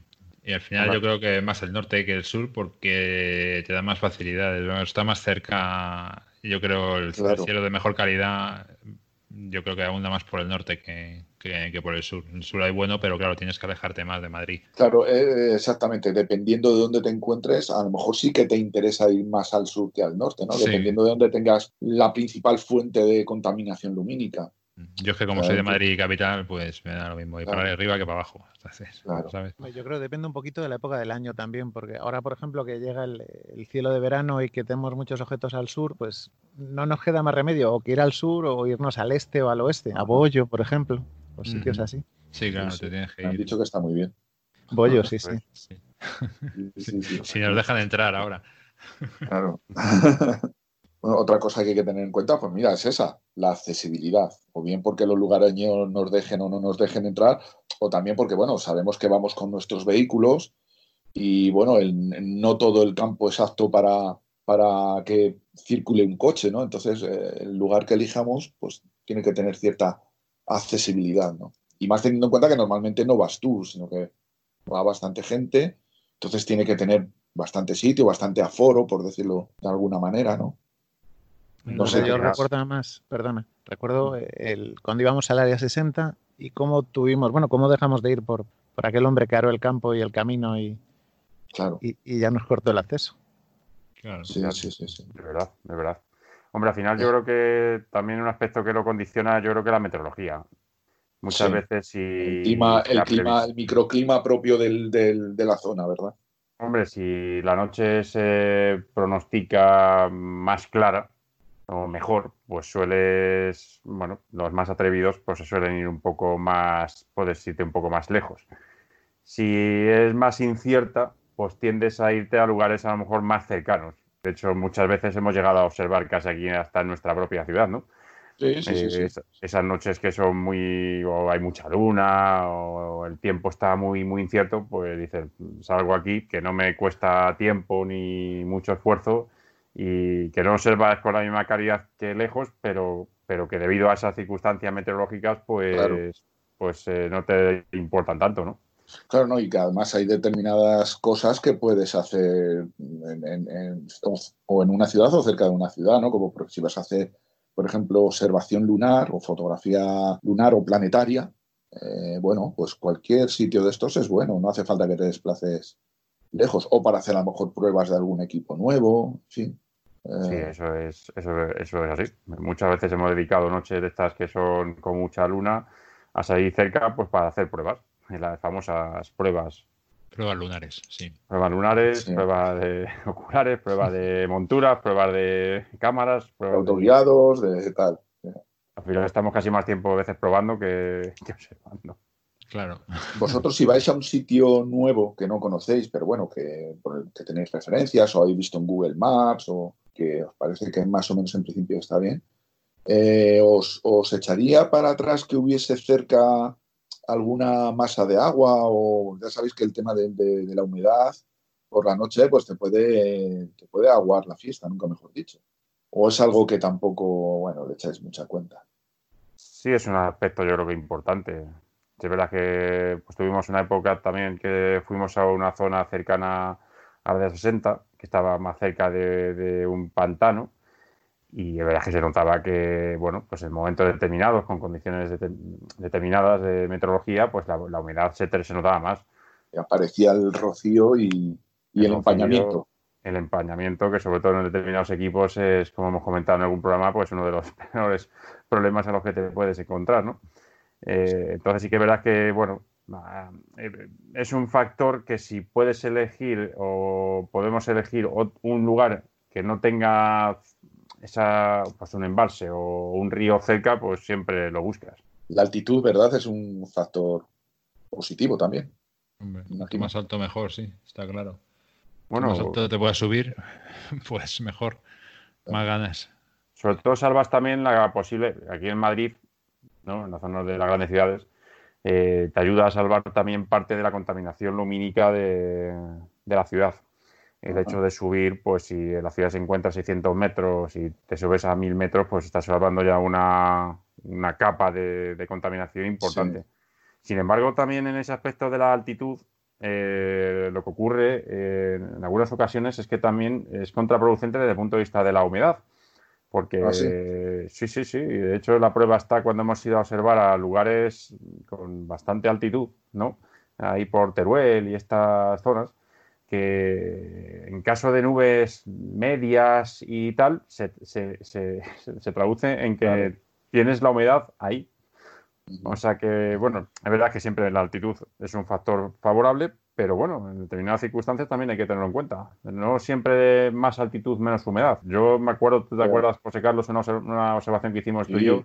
Sí, sí, que, sí, que, era que es casi cerca de los 2.000 metros, ¿no? Era mil... Los 2.000 metros en Guadalajara, sí, sí. sí por eso, los equipos chorreando, chorreando de dejar charco. Como si, fueran, como si fueran regaderas. Lo que no sé yo si eso es debido porque había mucha vegetación. Entonces, claro, la vegetación también influye mucho en el tema de la humedad. Sí, Si la estás montaña, cerca de masas boscosas. claro, y las montañas esto- acumulan, acumulan esas, nu- Sí. esas Ah. nubes o esos eh, que hace que, se genera ahí esa humedad. Otra razón más por la que recomendamos que eh, te apuntes a una asociación que mejor que ellos, que ya tendrán una dilatada experiencia en, en lugares más o menos cercanos de observación, mejor que ellos, no lo va a saber nadie.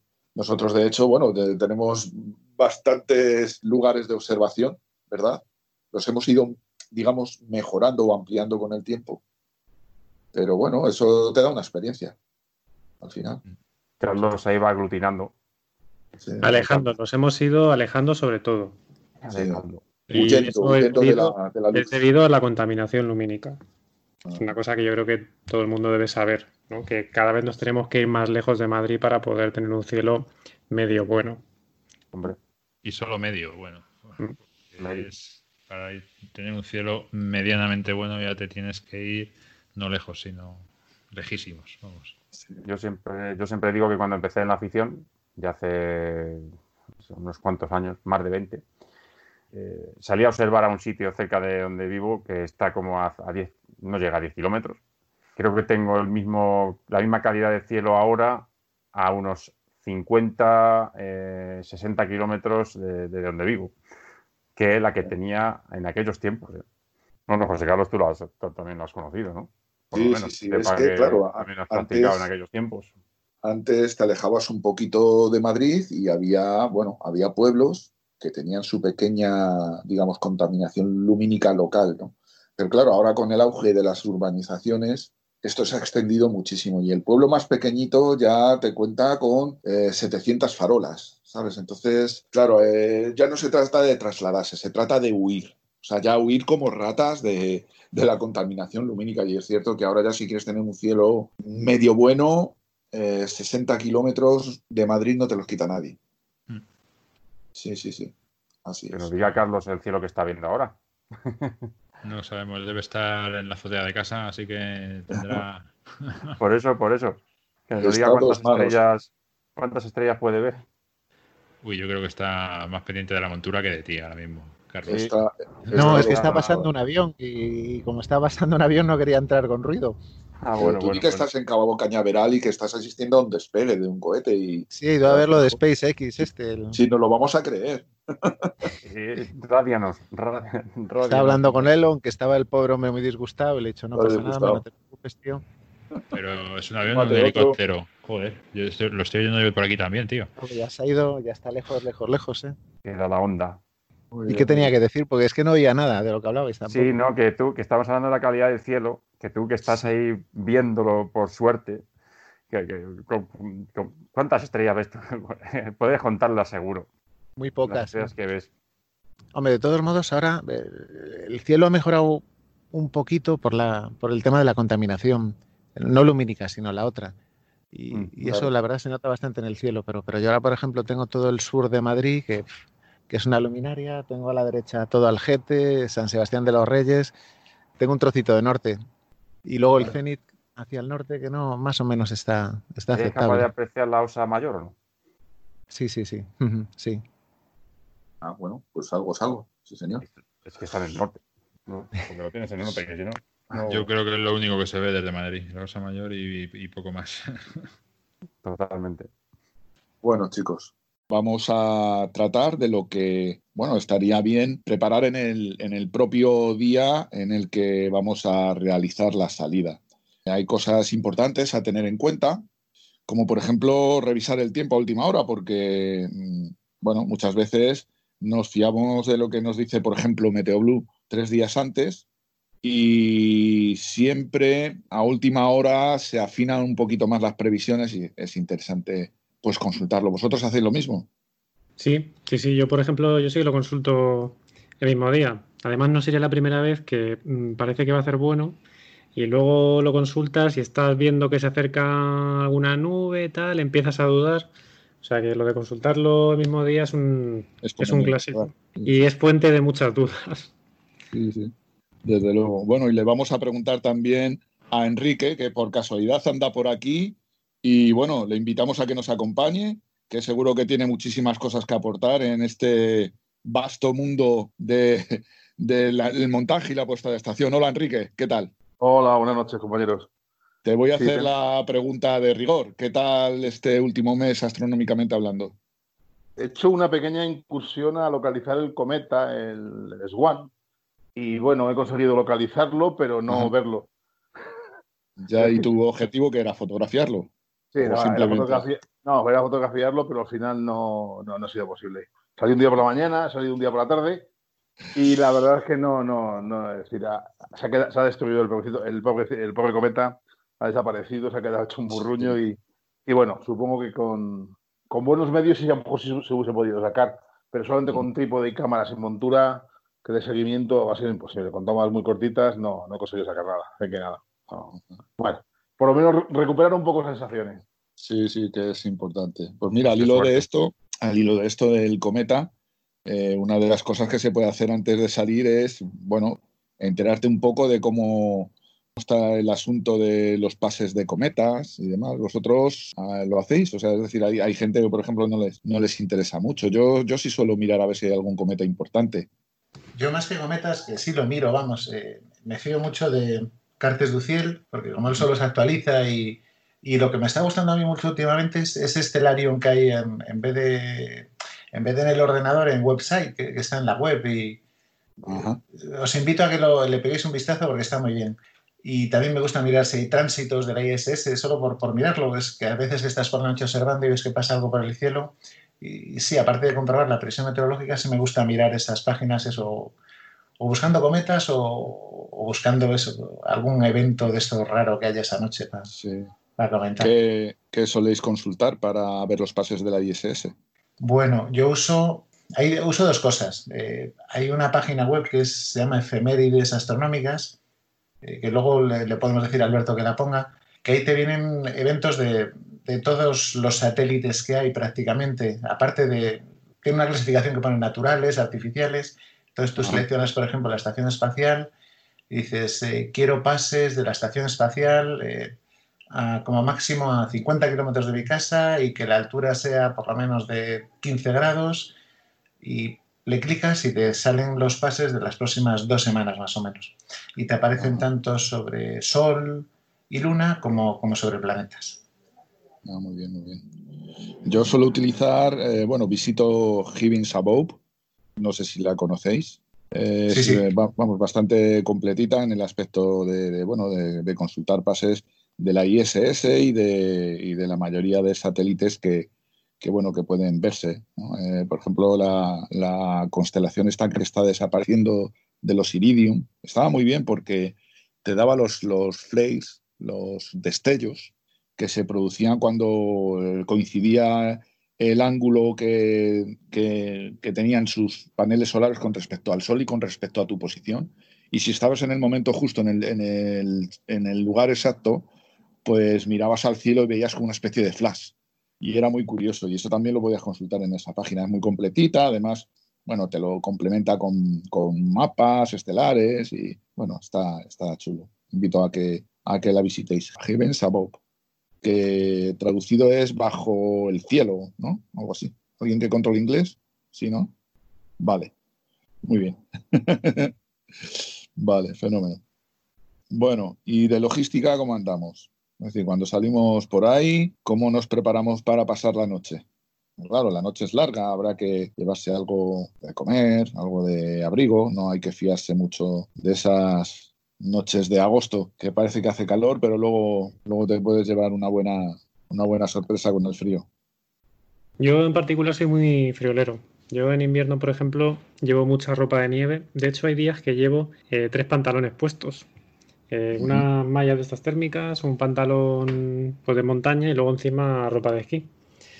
Y luego pues tengo pues eso, eh, varias chaquetas, botas de estas de nieve también, guantes siempre llevo, unos guantes de estos que se abren, que tienen como los dedos cortados, que tienen como una manopla también. gorro no puede faltar, una braga. Y luego lo que me viene muy bien, muchas veces lo, lo hago, es llevarme caldo calentito o una infusión de algo. últimamente hay algún socio que ha traído también vino caliente, que la verdad es que es una, es una maravilla. Este que venden en algún supermercado estos alemanes. Y entra, entra muy bien en esas noches así. Pero vamos, hasta en verano suelo llevar bastante ropa por si acaso. Es una cosa que, bueno, me gustaría pediros vuestra opinión. Claro, está muy bien llevar bebida caliente, bueno, hay veces porque también llevas refrescos y tal. ¿En qué puede influir el uso del el consumo de, alcohol o de cafeína a, a nuestros ojos, a nuestras pupilas, a nuestras retinas?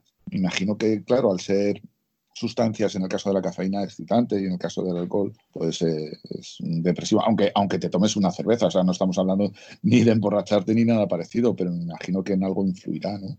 Para ver estrellas dobles, ¿no? Me imagino. ya. es que nosotros la cantidad de alcohol que tomamos es que es mínima, vamos, que como mucho que te puedes tomar una cerveza o un, un vasito de estos es que, vamos, no, no tiene ningún... Vamos, yo como encima lo que hago fotografía, no, he notado ningún tipo de, efecto. haciendo, fotografía, claro, puedes obviarlo bastante. Sí, cafeína sí que procuro, sí que procuro tomar mucha porque eh, como luego hay que volver y muchas veces tenemos una hora de, camino, sí que intento tomarme una, dos Coca-Colas, eso sí que suelo, suelo hacerlo. Pero no hay, gente, hay, gente, muy purista con esto de, de la visión, incluso gente que, que antes de observar, por lo menos una hora antes, el ojo con el que el ojo que va, digamos, a acercar al ocular lo tiene tapado con un parche o con alguna historia parecida para que el ojo se vaya acostumbrando a la oscuridad y sea más sensible.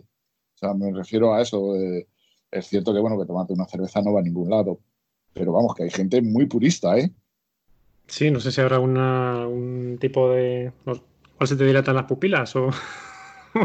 según lo que te pues puedas tomar.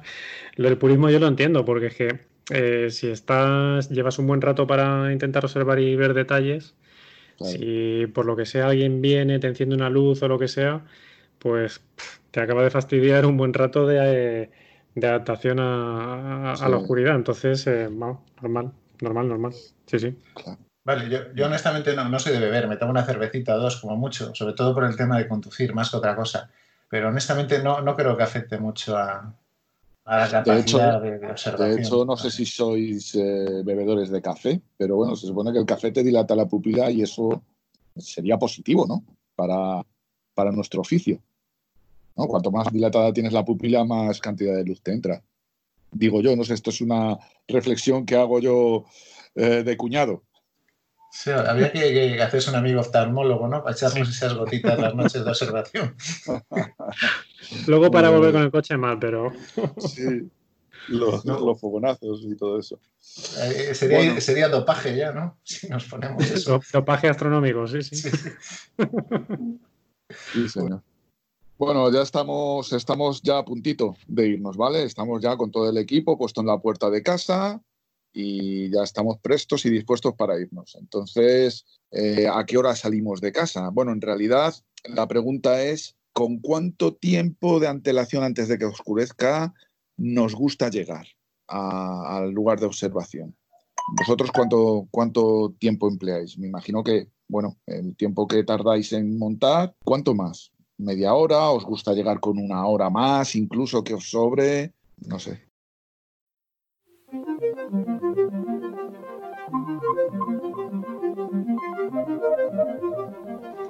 Hola, soy Carlos Negrín de Asociación Cruz del Norte. Un consejo que les hago y que es importante es llegar siempre temprano al sitio, porque por el hecho de llegar tarde vas con prisas, montas las cosas como las montas y se te puede olvidar algo tan importante como lo que me ha pasado a mí en alguna oportunidad, que es poner la altura donde corresponde. Y sencillamente, pues claro, ahí no puedo, no, la montura no da, no da alineamiento ni da nada. Entonces, consejo importante, llegar siempre, siempre temprano. Saludos.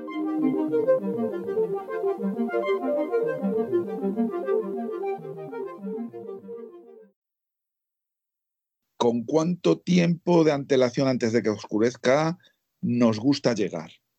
Yo en esto he estado copiando a Carlos y procuro llegar siempre antes de que se ponga el sol. O sea, que todavía se vea que todavía se vea el sol.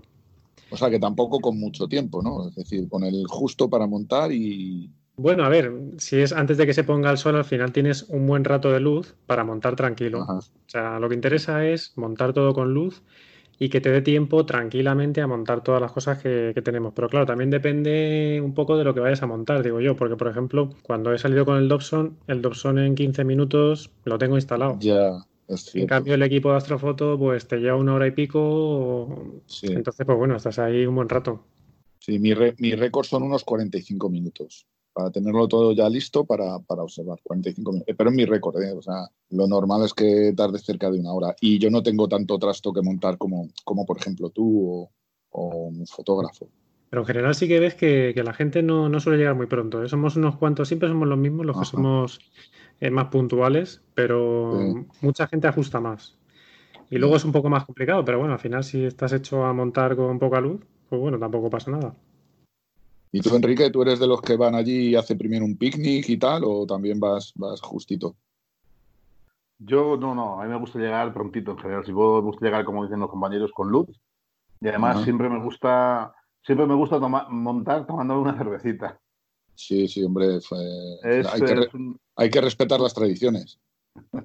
es un clásico. El montar, el montar tomando una cervecita, sí, siempre. Pero vamos, si una horita, sí. Pues nada, ya hemos decidido la hora, la hora de salir de casa. Y bueno, por supuesto nos trasladamos, generalmente nos trasladamos en coche, ¿no? Habrá quien lo haga en mula o en carretilla o tal, pero bueno, generalmente nos trasladamos en, coche, ¿no? En un turismo. Y, cómo, vosotros cómo os lo montáis para, porque claro, no estamos hablando de bajar un paquetito, o sea, estamos hablando en ocasiones de bajar, bueno, de hacer verdaderas mudanzas, ¿eh? equipos grandes y voluminosos y con muchos componentes. ¿De qué os ayudáis? ¿De algún tipo de, carretilla o, no sé, o engañáis a alguien para que os ayude? O... Bueno, yo, tengo una, carretilla pequeñita. Pero, por ejemplo, la otra noche que salí, pues ahora que me he puesto a pensar, llevaba seis maletas, más el trípode, más las pesas, es que son muchas cosas. Claro, claro, claro. Y eso que ese día pude, pude, hacerlo sin baterías, pero sí, tengo un carrito pequeñito que es el que uso para, cargar. Cuando hablamos, cuando hablamos, de carrito hablamos de, este, de esto, o de carretilla hablamos de estos que son, que tienen dos ruedas, ¿verdad? Eso sí, generalmente son, son, extensibles y tienen una plataforma abajo, que es donde se cargan las cosas y tal, ¿verdad? Eso es muy práctico. Porque, eso es una maravilla. Ocupan, ocupan luego poco sitio y, y bueno, y, y ayudan, y ayudan bastante. También está la opción de las maletas con, con ruedas. ¿Qué os suele...? Sí, es verdad, sí, las, las típicas, las trolley. Las trolley vienen muy bien también. Eh, y luego en el coche, ¿cuánto suele ocupar el equipo? O sea, ¿os quedáis sin maletero normalmente? ¿Ocupáis eh, las plazas traseras o...? Y los asientos. los asientos, ¿verdad? Ese es el motivo por el cual no te puedes llevar el equipo y llevarte la familia, salvo que tengas un maletero muy, muy grande. Claro. es verdad que ya no, cabe. Yo, por ejemplo, tengo un Megan y el, maletero es pequeño y no me cabe todo el equipo en el maletero. Siempre llevas algo dentro. Claro, en ese caso, pues hay que sacrificar a la familia, claro. Está claro.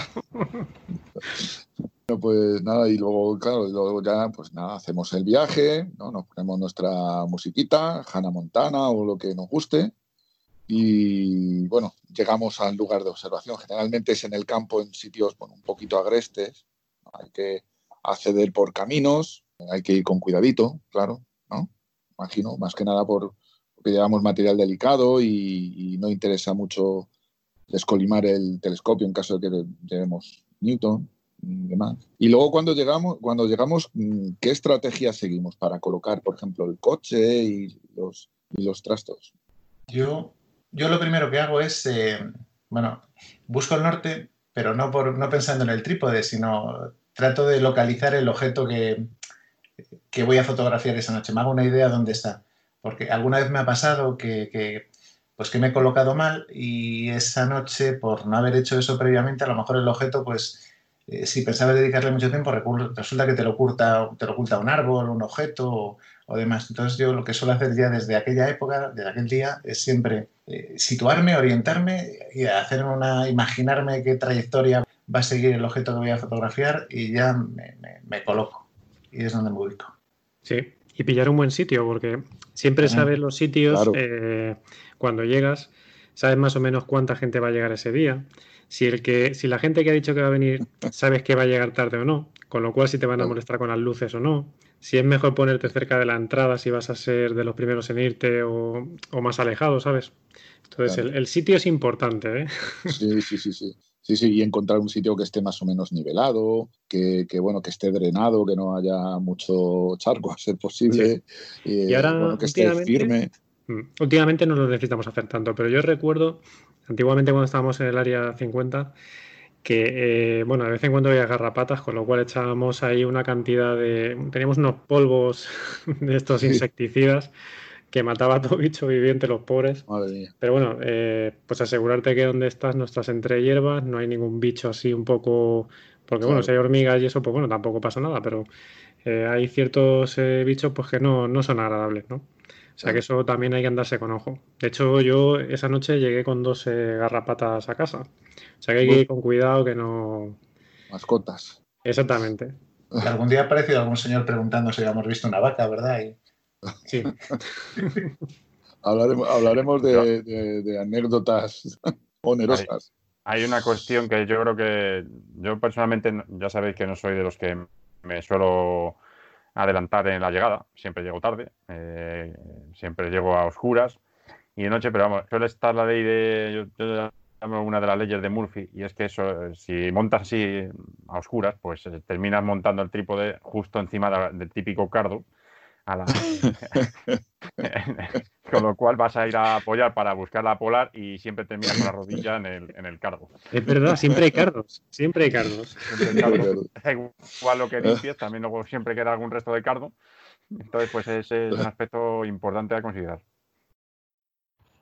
Eh, bueno, otra cosa importante a la llegada es, sobre todo si llegamos eh, a oscuras, pues tener un poquito de respeto por la gente que ya ha llegado y que ya estará montando los equipos, incluso quizás haya empezado a observar, y es tener cuidado con nuestros para no deslumbrarlos.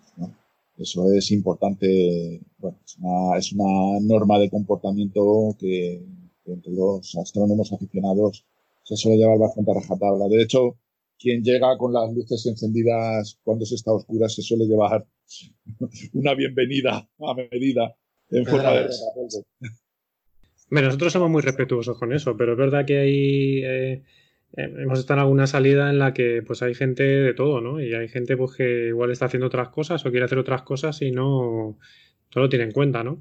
Y es importante, es importante que pues, si llegas a un sitio donde se está haciendo esta actividad, pues que no, que no vayas con las luces y enfocando a todo el mundo. Sí, bueno, yo creo que básicamente desconocimiento, porque cualquiera que tenga un poquito de idea del asunto mm, suele tener precaución. Claro, ahí quizás eh, es recomendable, porque al final en las salidas que hacemos, pues siempre alguien pues viene con algún invitado, alguna persona que, pues bueno, que es la primera vez que va a la observación, amigos y demás, y pues que se informe a esas personas pues que van a este encuentro y que presten cuidado sobre todo en este momento de la llegada, ¿no? Y muchas veces ya no es el hecho de no llegar con luces solo, sino que bueno, pues estar en el mínimo tiempo posible con las luces encendidas en cuanto se llega a apagar y también el uso de las linternas y demás, luego comentaremos, pero, pero sí, también informar a esas personas sobre todo que no están habituadas a, a las salidas. No, pero más que eso también, porque eso es, solo un momentito, pero cuando estás en mitad de la noche y hay gente pues, que, abre maleteros, eh, le da el coche para abrir, cerrar y empiezan las luces allí a flasear y ese tipo de cosas. Es otro problema, sí. hay veces que no, hay mucho reincidente. En los coches modernos también es eh, difícil lo de quitarlo de las luces, ¿no? sí, pero es fácil resolverlo si tú dejas tu, puerta, tu maletero abierto, por ejemplo, y al final se acaban apagando esas luces. El tema es no andar cerrando, abriendo, cerrando, abriendo. Entonces, bueno, yo creo que en general si te lo si dejas abierto y tal, pues eh, al final eso se soluciona, ¿no? Pero es cierto lo que dice Carlos, porque muchas veces pues alguien se deja algo, abre el maletero, de repente pues eh, los flashes de las luces, pero bueno, es algo a lo que ya estamos habituados. El tema de luces es una cuestión problemática y especialmente cuando hay mucha gente haciendo, haciendo observación. Porque bueno, la fotografía yo creo que al final si te colocas en una posición que no de, una forma muy directa, pues a lo mejor es menos problemático, pero especialmente cuando se está haciendo observación, que la pupila tarda aproximadamente media hora mínimo para, ante una luz intensa, volverse a adaptar, pues tener ese tiempo, o sea, te fastidia ya un buen rato. Como siempre tienes al que está haciendo astrofotografía al lado con el ordenador que te deslumbra, sí. Eh, eso también es una cosa a tener en cuenta. La colocación de los observadores, de los fotógrafos.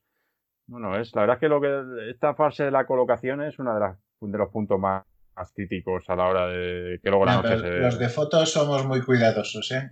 eh nos, compramos unas cajitas ahí para que no salga la luz y, y que yo sepa somos bastante cuidadosos. Bueno, para que no salga la luz. Suelen poner la pantalla del ordenador.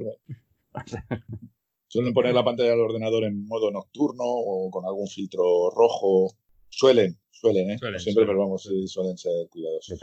En el tema este de la fotografía, y lo digo por mí mismo, porque pasa, no nos damos cuenta, no solo es la pantalla, es que también son distintos dispositivos que tenemos de tipo que tienen pequeños LED, o sea, que tienen LED, que tienen indicadores de mm, un poco de la, pues yo qué sé, de, temperatura, de voltaje, de, de tal, que, que, al final, eh, si ponemos, se pon, son varios y, juntos generan una, una, luz que puede ser molesta. Y lo digo incluso por mí, que me pasa que a veces acumulo ahí distintos mm, cacharros de estos y unos y otros van, acumulan cierta luz. Ah, pero normalmente se hacen dos líneas y los de foto y visual estamos separados 20, 30 metros. Claro, claro, que estamos Esa distancia no... para que no, no incida eso, esos pequeños detalles. Eso es que ya llevamos toda la vida preparándonos para esto, para el coronavirus. Siempre hemos guardado distancia cuando hacíamos observaciones. Nosotros lo mínimo son entre 3, entre 4 y 5 metros. Bueno, pues bueno, hasta aquí, digamos, la parte de la llegada al lugar de observación, ¿no? Ahora vamos a hablar del montaje propiamente dicho. Lo primero que solemos hacer, como hemos dicho antes, es elegir un lugar generalmente cerca del coche, porque muchas veces se necesitan cosas que tenemos allí almacenadas o incluso tenemos que tirar de la batería del coche para cargar alguna historia y tal. Es interesante tener el coche cerca. Además, el coche también nos puede hacer de mesa, improvisada. En fin, eh, es mejor tener el coche cerca que no tenerlo a 30 metros. Y aparte de para, también para trasladar el equipo, cuanto menos carguemos, pues mejor, ¿no? Eh, luego hay que elegir también un sitio pues que esté que tenga un buen horizonte, que esté libre de, edificios o de árboles que nos pueda impedir la visión del, horizonte. Eso es algo también que hay que tener en cuenta. Pues, es otra de las cosas que hay que tener en cuenta cuando se elige un, lugar para observar. Y bueno, eh, para descargar el equipo, pues claro, también depende un poco de cómo sea ese equipo. Si es un equipo pequeño, generalmente de dos patadas lo bajas. Pero cuando es grande, como es mi caso, yo suelo pedir ayuda para, para bajar el tubo del telescopio del, del maletero. No sé si es vuestro caso también. Yo de momento puedo con el mío, gracias a Dios. tú solito, qué bien, qué suerte. Qué suerte. Bueno, eh, ¿y lo sacamos todo según llega o tenemos algún método? Por ejemplo, eh, no, pues yo saco primero el tubo porque así se va aclimatando y tal. al estilo, al estilo Mercamadrid conviene eso que tú comentas, el tubo ser de las primeras cosas a, sacar para que se aclimate. Pero vamos, también yo creo que un poco depende del orden de cada uno, ¿no? Y cómo te quepan las cosas en el maletero. Es importante la climatización de un tubo cerrado, ¿verdad? Muy importante, sobre todo, sí, especialmente los que son más cerrados, que requieren de más tiempo. Eh, no sé si también un tubo, no sé si hasta una hora eh, no sé, recuerdo el, dato, pero vamos, bastante tiempo en adaptarse a esa temperatura. Hay que tener en cuenta también que depende mucho de la, de la época, ¿no? Porque en, verano la variación de temperatura puede ser eh, bastante elevada o, y en invierno, pues, eh, bueno, a lo mejor es más rápido. Depende un poco de las circunstancias climáticas, ¿no? Pero sí que es verdad que requieren su tiempo para, dicen los puristas sobre todo, eh, aquellos que se dedican a más a observación, bueno, de la fotografía también, evidentemente, pues que requieren este tiempo de aclimatación. Ajá. Y tú, Enrique, por ejemplo, eh, que sé que tienes un tubo cerrado, tienes un Smith 6 Grain, ¿tú respetas el asunto de la aclimatación del tubo o lo sacas tal cual? ¿Notas la diferencia, por ejemplo, a la hora de hacer fotografía entre la aclimatación y no hacerla? A ver, eh, sí, sí respeto la aclimatación, es fundamental y es de, ya hay que comentar que sobre todo en, eh, en la fotografía planetaria es bastante importante hacerlo se nota mucho la diferencia entre hacerlo y no hacerlo en, en, las turbulencias que se aprecian en el planeta. En visual no he llegado a, en el visual no he llegado a comprobar eh, esa afectación, pero al final siempre, como decía antes Marcos, sacas el tubo, lo dejas un poco fuera, se va aclimatando, montas todo el equipo, entonces al final pasa tiempo y está bastante tiempo hasta que se aclimata, seguro que sí. Siempre se hace. Sí, es importante. Eso los que conocemos un poco el asunto lo respetamos bastante. Muy bien. Bueno, luego eh, pues sería la hora de colocar el trípode. La mayoría de nosotros es el sistema que utilizamos, ¿no? Quien tenga una columna generalmente lo hace porque tiene un lugar fijo de observación, pero si, salimos al campo, generalmente el sistema que se utiliza es, es un trípode, salvo que tengas una montura Dobson. A la hora de montar un trípode, ¿tenéis algún, algún tipo de truco, no sé, por ejemplo, calzarlos con algún, algún sistema, con algún, no sé, adoquines o algo que impidan que se, que se hundan las patas en el terreno, o las ponéis tal cual, os fiáis. Yo las pongo tal cual, es verdad que es, útil eso de poner algún tipo de apoyo, luego sobre todo a la hora de durante la noche que se mueva menos. Pero vamos, yo lo coloco, lo que sí que intento es, pues eso, buscar eh, un entorno en el que se en el que pues eh, por lo menos el punto de apoyo de todas las patas sea eh, igual no haya zona que eh, no sea un sitio por ejemplo piedra sobre una piedra y otra pata sobre sobre arena no yo intento que eso que todas las patas apoyen sobre el mismo tipo de terreno para que no haya pues luego apoyos o durante la durante la observación o durante la sesión pues haya variaciones diferenciales de unas patas a otras. Pero vamos, yo creo que algunos de los compañeros, no sé si, sí que utilizáis eh, algún apoyo y creo que sí que es interesante también utilizarlos pues, para evitar eso, que, luego haya más... Porque es un, el, tema del trípode lo fundamental es que eh, no solo quede eh, estable durante en el momento en que, instalamos el, telescopio, la montura y demás, sino que durante la noche también evite que se pueda que se pueda mover, porque al final el terreno lo que pasa es que lo que decimos, las condiciones climáticas, la temperatura, la humedad, etcétera, van cambiando a lo largo de la noche. Y si es un terreno muy blando, pues también puede producir que eh, el, trípode se asiente más de un sitio que de otro. Si no está apoyado, a lo mejor, pues imagínate que es lo típico, pues en un lado has pillado una zona de una piedra eh, y en la otra es arena. Pues eso es diferencial y eso a lo largo de la noche se va notando mucho. Y a mí, de hecho, me ha llegado a fastidiar bastantes noches eh, la observación o la fotografía especialmente si he hecho fotografía, puesto que el seguimiento y demás ha dejado de ser bueno, porque es que directamente lo que ha pasado es que el trípode se ha desestabilizado, ¿no?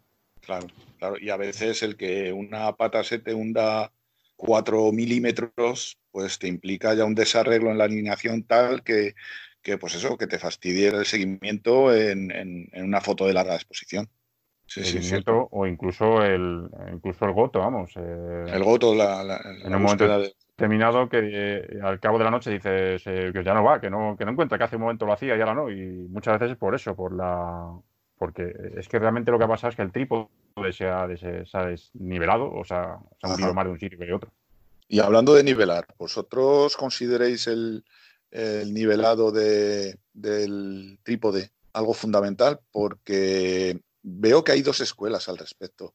Veo que hay gente que nivela un poco por casi, casi, casi, casi por estética, pero que dicen que no es, que no es fundamental, que con que la montura sepa dónde está la polar, el resto queda un poquito igual. Eh, no sé qué, pensáis sobre eso.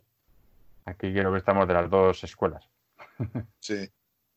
Yo fíjate, últimamente yo siempre he sido muy escrupuloso con, la, con, con el nivelado, pero a raíz de haber oído esos comentarios, lo he descuidado un poco y no he tenido malos resultados. ¿eh? Algo debe haber con eso. Algo debe haber. Lo que es importante es que una vez que tengas la vamos, el trípode, la montura en su sitio, pues que no se mueva, ¿no? Lo que estábamos hablando, que no, que no se hunda una pata del trípode y tal, eso, es, eso es lo importante, pero que la nivelación no es tan, no es tan fundamental. Yo, yo pienso que en fotografía no es tan importante, porque, porque al final guías, pero si estás haciendo visual, eh, sí es muy importante el nivelado. Eh, pues, porque, porque la, montura piensa que se mueve en un plano y, y, si se está moviendo en un plano inclinado, el seguimiento no, no lo puede hacer bien. Hombre, eh, con ordenador lo corriges por el guiado, pero, pero sin guiado. Por lo visto tiene su lógica geométrica, digamos, y por lo visto no es importante. ¿eh? y además, ¿sabes cómo se nota mucho eso? por el equilibrio de masas, ¿no? Por el equilibrio de masas, a que esté bien contrapesado y tal. Pero que para el seguimiento y tal, no, la montura no necesita que esté. Pero mira, hay, hay una forma que es muy fácil comprobarlo. No tienes más que irte, por ejemplo, al sur y coger, apuntar a un objeto, que esté en el ecuador a 40 grados, por ejemplo, justo, justo antes del cambio de meridiano, con la montura bien nivelada. Si haces el cambio de meridiano bien nivelado, casi te vuelve al mismo sitio. Pero si no está nivelada la montura correctamente, se te aleja y se va mucho, mucho, mucho. Lo que pasa que técnicamente, claro, lo que tú haces cuando colocas una montura ecuatorial, ¿eh? Una montura ecuatorial es un, es un sistema de dos, de dos sistemas de coordenadas, ¿no? Es un conjunto de dos sistemas de coordenadas. Está el altacimutal y luego está el sistema ecuatorial, ¿no? El sistema altacimutal eh, viene definido precisamente por la montura. Por la montura que al ponerla horizontal en principio es el eje X y luego la vertical. Vale, pero realmente luego es el otro sistema de coordenadas que es el, el ecuatorial ¿eh? es el que está dirigido el eje hacia la polar, es el eje, de la polar y luego es el eje perpendicular a ese, a ese es el correspondiente, eh, determina la, ascensión recta, ¿de acuerdo? El eje de, el eje de la polar es la, declinación, mientras que el eje, de la, el eje perpendicular es la ascensión recta, Entonces, tú en el momento en que técnicamente colocas el eje de tu buscador de la polar en dirección a la polar, si lo haces bien, si está bien dirigido, ese sistema de coordenadas ya en teoría deja de estar eh, relacionado con el, con el ¿no? Con lo cual te da igual que la horizontal, que la... Pero ¿cuál es el requisito para que esté bien dirigido? Que esté nivelado. que el eje del buscador de la polar esté dirigido hacia la polar, porque ese es el que te está marcando el eje y por tanto lo, otro es perpendicular a eso. Ese sistema de coordenadas, de alguna pero mira, tú imagínate, eh, si me equivoco me lo dices, pero yo la idea que tengo, tú miras con el introscopio y ves que ves ese circulito, ¿no? Y, te imaginas la línea, bueno, la, que va de la, línea recta que iría en ese reloj de las 3 a las 9. Si está nivelada la montura, eh, cuando tocas los tornillos, verías que la polar va sobre esa línea. Se desplaza sobre esa línea, porque la tienes correctamente nivelada. Si no la tienes bien nivelada, empezaría a lo mejor por encima de las 3 y saldría por debajo de las 9. Cuando estás posicionando la polar en ese círculo, en esa hora concreta, como no está nivelada, partes ya de un punto erróneo. No consigues alinear correctamente porque has partido de un plano que no era plano. Y en vez de estar justo a las 9, has tenido que corregir para ponerlo a las 9 cuando no tenía ese movimiento paralelo de 3 a 9. Fundamental, lo fundamental que te ayuda al nivelarlo es que si tú nivelas la montura, la, perdón, el trípode, ¿eh? la base mm. donde apoyas la montura, si tú la nivelas en teoría, en el, sabes que tenemos una escala en la montura que te marca la latitud, ¿verdad? Que te marca la latitud. Entonces, eh, si tú nivelas el trípode, pues en teoría, si tú metes en esa escala la latitud, pues estará muy cerca de la polar, con lo cual es un poco más fácil localizar la polar. Pero en el momento en que tú, vale, imaginemos que está un poquito desnivelada, pues efectivamente al meter la, al meter esa coordenada, la, latitud de tu, punto de observación, evidentemente te quedará la polar más separada de ese, de buscador de la polar. A partir de ese momento, tú estás ejerciendo sobre dos tornillos, ¿vale? Que estás, estás modificando el tornillo que te, que te modifica el azimut, es decir, el ángulo horizontal, ¿de acuerdo? Que corriges eh, la posición en horizontal de la polar, hacia la derecha, hacia la izquierda, y luego el tornillo que ejecuta, accede sobre la eh, latitud, ¿no? O lo que es la misma la, altura. Que estás corrigiendo ese defecto que pudiera dar lugar a ese desnivel. Porque el nivel puede ser en un lado o en otro, en una vertiente. puede ser, eh, no, puede ser hacia atrás, hacia la derecha, hacia la izquierda. Todo eso lo corriges con esos movimientos de los tornillos que, hemos dicho. Una vez que ya tienes situado la polar dentro de la posición teórica, que ya sabemos que tiene que estar separada del centro y tal, ¿no? Como bien sabemos, pues una vez que está colocado ahí, tú ya has corregido todos los defectos de nivelación a través de estos tornillos, con lo cual tu eje del cual luego el resto de movimientos de la montura. Es que ahí está el problema. el problema está en que sí. Da igual, están bien. No, el problema está en que, imagínate que tienes dos monturas exactamente iguales, una nivelada y otra no. Cuando haces esa corrección, en una de las monturas la polar te queda a 40 grados exactos y en la otra montura te queda a 39,95 o 99 o 40,004 porque estás sobrecorrigiendo o por exceso o por defecto para ponerla en ese sitio. Ese es el problema. Mm, Aparentemente tú crees que sí, pero lo que estás haciendo es que no.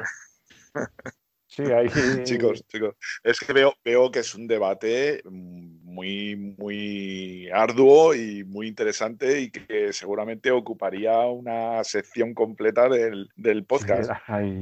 y aquí solo queríamos dar unas pinceladas por encima para que nuestros oyentes, bueno, tuvieran alguna idea de a qué enfrentarse. Yo lo único que puedo decir es, eso, que yo este comentario sobre que no es muy necesario nivelar, me lo dio alguien que, por cierto, fue invitado una vez a nuestro programa, Rafa Castillo, y es un tipo, un gran tipo, y que además se dedica a hacer cosas como muy, muy precisas, ¿no? Como se medir eh, ángulos eh, de, o sea, por ejemplo, movimientos de, de, planetas extrasolares, o sea, son cosas como muy, muy, muy, muy precisas y él no se molesta mucho en nivelar. Entonces, claro, yo digo, joder, si este tío dice eso, es que tiene que tener razón. Y yo a partir de, todas formas, ante la duda, en un minuto has nivelado, ¿eh? Sí, ¿sabes? que tampoco es. Por supuesto, que, no es. Claro, y, yo nivelo, ¿eh? a la pereza, desde luego. Pero en todo caso, también es un asunto que es como, como, muy, como muy visual, que explicarlo de palabras es un poquito complejo y que bueno, y que simplemente pues lo dejamos ahí, ¿no? Pues eh, que los oyentes eh, adopten el método que les parezca mejor o menos peor y en tal caso pues que experimenten y ya está. Y, de todas formas que quede claro, o sea que yo creo que no hace falta, que no es importante nivelar. Lo que, lo que quería decir es que en el caso de foto es menos importante que en el caso de visual. Y yo pensaba que en visual sí es más, más importante que en foto y yo nivelo, ¿eh? Dedico cierto tiempo a nivelar, ¿eh? Porque luego al final lo que tú dices, además de que te eso, que también lo mínimo que te ayuda es a buscar y encontrar mejor la polar también. O sea que es conveniente hacer una, nivelación, pues bueno, dedicar unos minutillos ahí tampoco los pierdes. Bueno, asunto nivelado, cerrado del todo, ¿vale, chicos? Correcto que se nos va al casa cinco horas y, bueno, ya es suficiente si los oyentes a estas alturas todavía siguen despiertos. En fin, bueno, em, hay algunos truquillos a la hora de montar, pero los vamos a obviar porque dependen mucho del sistema, de, del sistema que, tenga cada uno de, pues de su, de su equipo óptico, ¿no? Eh, no es lo mismo montar una montura alta cimutal que una ecuatorial, que una montura Dobson.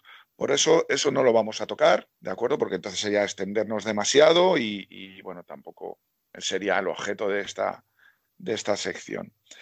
Una cosilla, José Carlos. Sí, sí. Hagamos el comentario. En relación al trípode, sabemos que tiene. Eh, los trípodes tienen una pestaña, ¿no? Un pivote, un un tetoncillo. Sí, un tetoncillo que es el sobre el que apoya el tornillo para, estas correcciones que hemos dicho.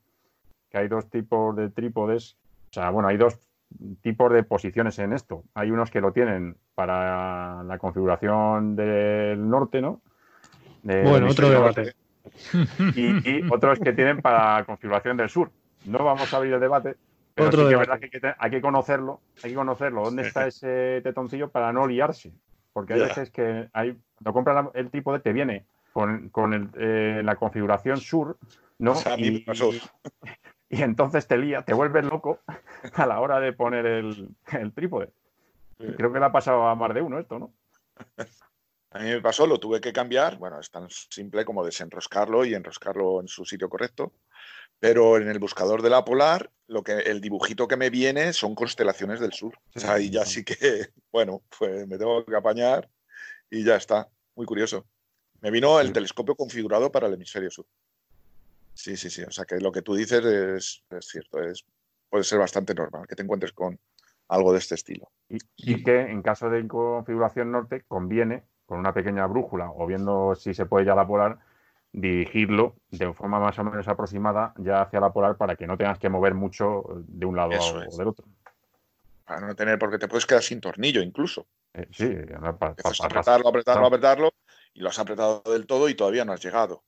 Entonces, bueno, es interesante lo que tú dices. Eh, dejarlo lo más aproximado al norte para moverlo lo menos posible y así tener un poquito más de juego.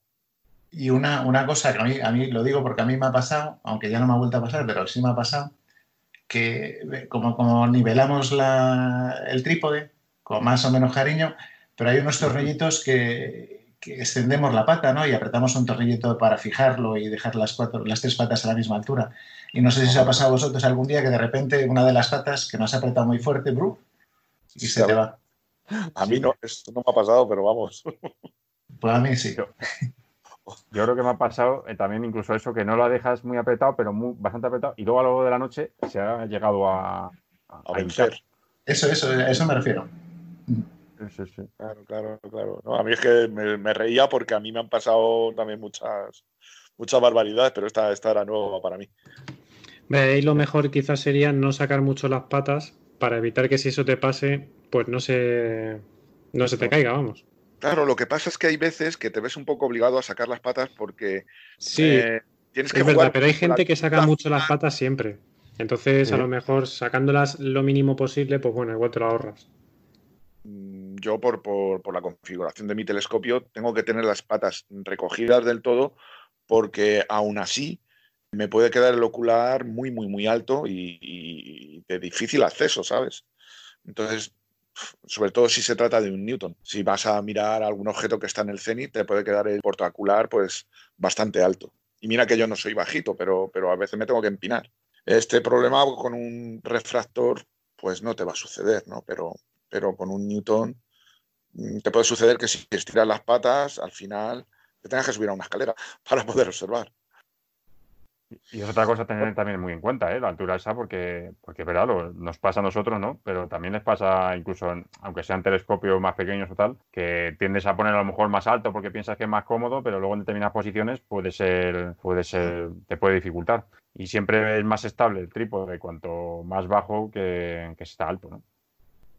Muy bien, muy bien. Eh, ¿Hacéis algo así estilo extender una, una manta, un plástico debajo, por si se cae algún, no sé, algún objeto, algún ocular, alguna pieza. Hola, mi nombre es Yoconda.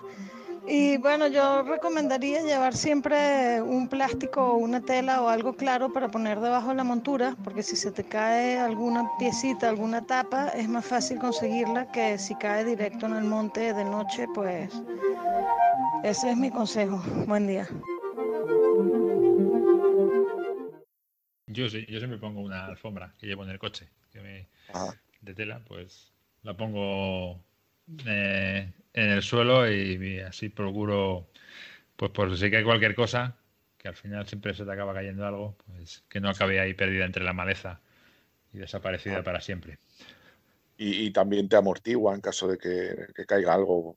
Sí, se cae un ocular o lo que sea. Dos, un ocular que te ha valido 300 euros, que, oye, eso molesta. Duele, duele, sí. Ves pasar tu vida por delante de los ojos cuando, cuando cae en el suelo, sí. Hay más gente que lo hace, ¿no? Tú, Marcos, también. Eh, yo desde siempre, yo siempre he intentado llevar la manta así. Además, me ayuda para otra cosa, que es para evitar también lo que hablamos antes de los, de los cardos. Marcos y sus cardos. Las garrapatas. Mira, las garrapatas. Bueno, bueno, bueno. Pues nada, como digo, pues nada, ya vamos a suponer que tenemos el equipo totalmente montado y toca alinear. ¿Vosotros cuándo alineáis? ¿Antes de tener el equipo, o sea, antes, por ejemplo, de colocar el tubo? ¿O una vez que está ya todo montado, con todo el peso encima del trípode?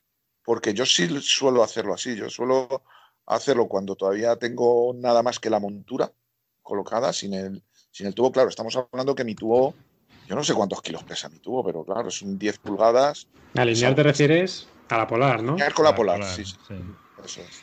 Y luego afino cuando ya tengo todo montado. No sé cómo, cómo lo hacéis vosotros. Yo con todo montado y además una cosa que para mí es súper importante es hacerlo en cuanto sale la polar. Porque si lo hago cuando ya se ha hecho de noche, entonces a través del introscopio veo muchas estrellas. Entonces no sé muy bien cuál es la polar. En cambio, si lo haces tal cual, de hecho, a veces no la ves a simple vista y por el introscopio ya empiezas a verla. Ahí no tienes duda. Entonces yo eso, como consejo, si, puedes montar de día y, y, mirar por el introscopio antes de que salga de noche hasta que veas la polar, a mí me viene muy bien. Creo que además que es mejor hacerlo cuando con todo montado, sobre todo porque el hecho de que luego empieces a meter trastos encima de la montura, al final puede hacer que se te desnivele el trípode. ¿Sabes? Entonces, pues ya que vas a alinear la polar con, los tornillos, pues que le sea con, todo el peso que va a soportar el telescopio. Sí. Oye, ¿y la cuestión de los contrapesos? Cuando es, a lo mejor es una tontería lo que voy a preguntar, seguramente, pero ¿contrapesos antes o después del tubo? Antes del tubo. antes, no es una tontería, ¿no? No, no antes, antes. Antes del tubo, fundamental. Es importante. ¿Por? Para, para evitar si no contrapesas, con... si no contrapesas, si pones el tubo, puedes tener una pequeña desgracia. Ya. Se, te puede, se te puede ir si se te afloja, claro. Entonces, si pones los contrapesos y luego le montas el tubo, pues evidentemente aquello no se va a ir. Como dice Marcos. Sí, que luego pues eh, así puedes en el momento en que ya tienes puesto el tubo y demás eh, equipo, pues en un momento ya ajustas eh, la posición de las pesas para, para, para nivelar bien, ¿no? Porque eso también es muy importante. Pero si primero colocas el tubo, luego tienes que estar ahí colocando las pesas, es una labor también, claro, eso va sobre la barra, con lo cual, bueno, yo lo veo más fácil poner las pesas primero y ya te aseguras. Además, de hecho, a mí me pasó en, una me ha pasado en alguna ocasión, de eso de que llega rápido, tal, montas y no sé qué, que, montas el tubo y dices, bueno, ahora pongo las pesas y, luego se te pasa, no sé qué, y de repente te das cuenta que no tienes las pesas, yo que sé, puestas. Y están forzando la montura ahí eh, eh, de forma, de forma importante. Gratuita.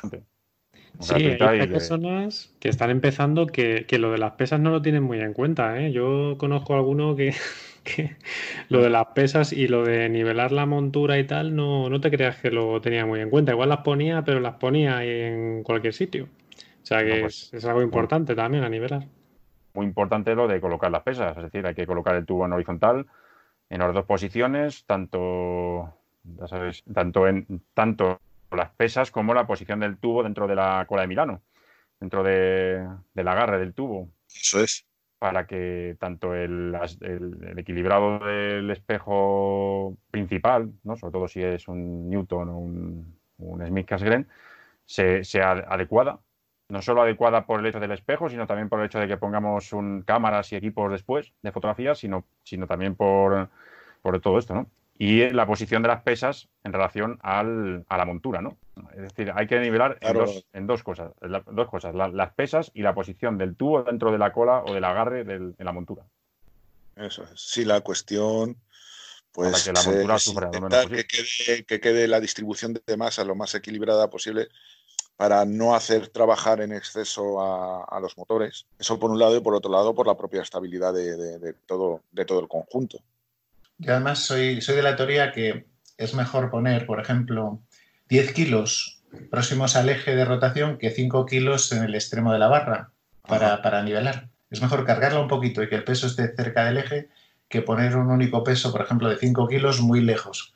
Porque eso sí, sí, sí. hace palanca y al final. Eso es. Muy bien. Bueno, y para alinear, claro, hemos terminado ya de montar, encendemos la montura y toca alinear con una, dos o tres estrellas según gustos, necesidades y demás. Eh, ¿Qué utilizamos? ¿Utilizamos algún ocular reticulado para centrar mejor el objeto en el, centro del ocular o, lo hacemos a ojo? Pues depende un poco de lo que, del nivel de exigencia que luego vayas a tener tú a la hora de encontrar los objetos, tipo de objetos y demás Yo antes no lo usaba, no lo usaba, pero desde que lo he usado he descubierto una, vamos, he notado una, una diferencia tremenda. El reticulado, el ocular reticulado, el usar este tipo de ocular, vamos, me ha mejorado la precisión a la hora de, luego que el goto encuentre objetos de una manera exponencial. Eh, de hecho, yo creo que si, si a lo mejor se quieren buscar objetos débiles o la persona no es muy experta en, a la hora de encontrar objetos, pues es lo más recomendable. La verdad es que ayuda mucho. Eh, es un poquito, ralentiza un poquito toda la apuesta en estación, pero, pero merece la pena, yo creo, vamos. Sí, yo, creo que sí. Perdona, dime. No, no, digo que la mayoría pues son oculares reticulados, además están iluminados, con lo cual, bueno, te facilitan muchísimo la, la labor. Sí, sobre todo porque yo recuerdo cuando empezaba con esto, eh, que, pues bueno, me iban aconsejando todo este tipo de cosas, pues estaba haciendo la alineación y decía, ya está, yo pensaba que estaba la estrella en el centro y me decían que no, que no, que a, ti te parece que está en el centro, pero no está en el centro. El caso es que al estar reticulado eh, ya no tienes duda y el ojo ya no se puede equivocar. Claro, es que no hay que fiarse del ser humano hay que fiarse de la máquina siempre, porque es verdad que nosotros, bueno, estamos un poco objetivizados, ¿no? Nos, parece que está en el centro, sí, sí, bueno, eso es algo, perdón, estamos subjetivizados, eso es algo subjetivo, mm. pero, pero un, un reticulado no te va a mentir nunca. Hay un truquillo, hay un truco que lo comentó el otro día Julio, creo. El del desenfoque, ¿no? El del desenfoque. Mm. Que en caso de no. Yo lo he utilizado alguna vez. Eh, yo también. En caso de no tener, antes de tener reticulado, ¿no? Alberto. Sí, no, no, no, es pues eso, el desenfocar la estrella, al final se hace más grande y el saber si está en el centro, claro, hacer, hacer, el anillo, sabes de mejor forma que, que está en el centro del ocular o, o, no, porque claro, el ser tan grande y ser concéntrico, pues se ve, se ve si está o no está. Es una buena idea. Es muy buena idea, sí, sí, señor. Fíjate, yo no lo conocía, pero, pero vamos, tiene toda la lógica del mundo. A falta de reticulado siempre, siempre es un buen truco, sí. Además te sirve para ver si tienes muy descolimado el tubo. no, eso, eso es lo peor, que lo ves. Luego siempre lo tienes descolimado. Pues a eso vamos, colimar. ¿Cuándo es buen mm. momento para colimar? ¿Ahora? ¿O antes de alinear con las tres estrellas? ¿Cuándo hacéis vosotros el colimado? Si lo hacéis. Porque quizás no sois de los que lo hacéis como yo, cada, en cada observación. Yo cuando colimaba porque ahora con el refractor no lo hago, colimaba siempre con la última estrella. Cuando terminaba el, proceso de alineación con la última estrella, si estaba en el cenit, bien, y si no me iba alguna al cenit a, repasar el colimado, pero siempre con la última. Siempre con la última. Mm. ¿Usas un colimador láser o cuál que usabas? El no, no, tornillo. De, tornillo, o sea, o sea a, ojo, ¿no? Claro, con el anillo. Tienes que darle ahí. De la alineación de tres estrellas, lo que sí que diría, ese mismo consejo que he dado para lo del introscopio, yo aquí diría lo mismo. Es mucho más fácil, normalmente cuando estás con el ordenador y, te estás dando varias estrellas para hacer la alineación, es mucho más fácil que sean estrellas, o sea, que no sea de noche todavía del todo, porque normalmente el ordenador te suele dar estrellas que son gordotas. Entonces, cuando empieza a anochecer, esas estrellas las ves y el resto no. Entonces, de esa forma es muy fácil encontrarlas y hacer esa alineación. Vamos, a mí eso siempre me ha ido bien. Que no sea de noche, no sea de noche cerrada, ¿sabes? Y hacer la alineación en ese momento.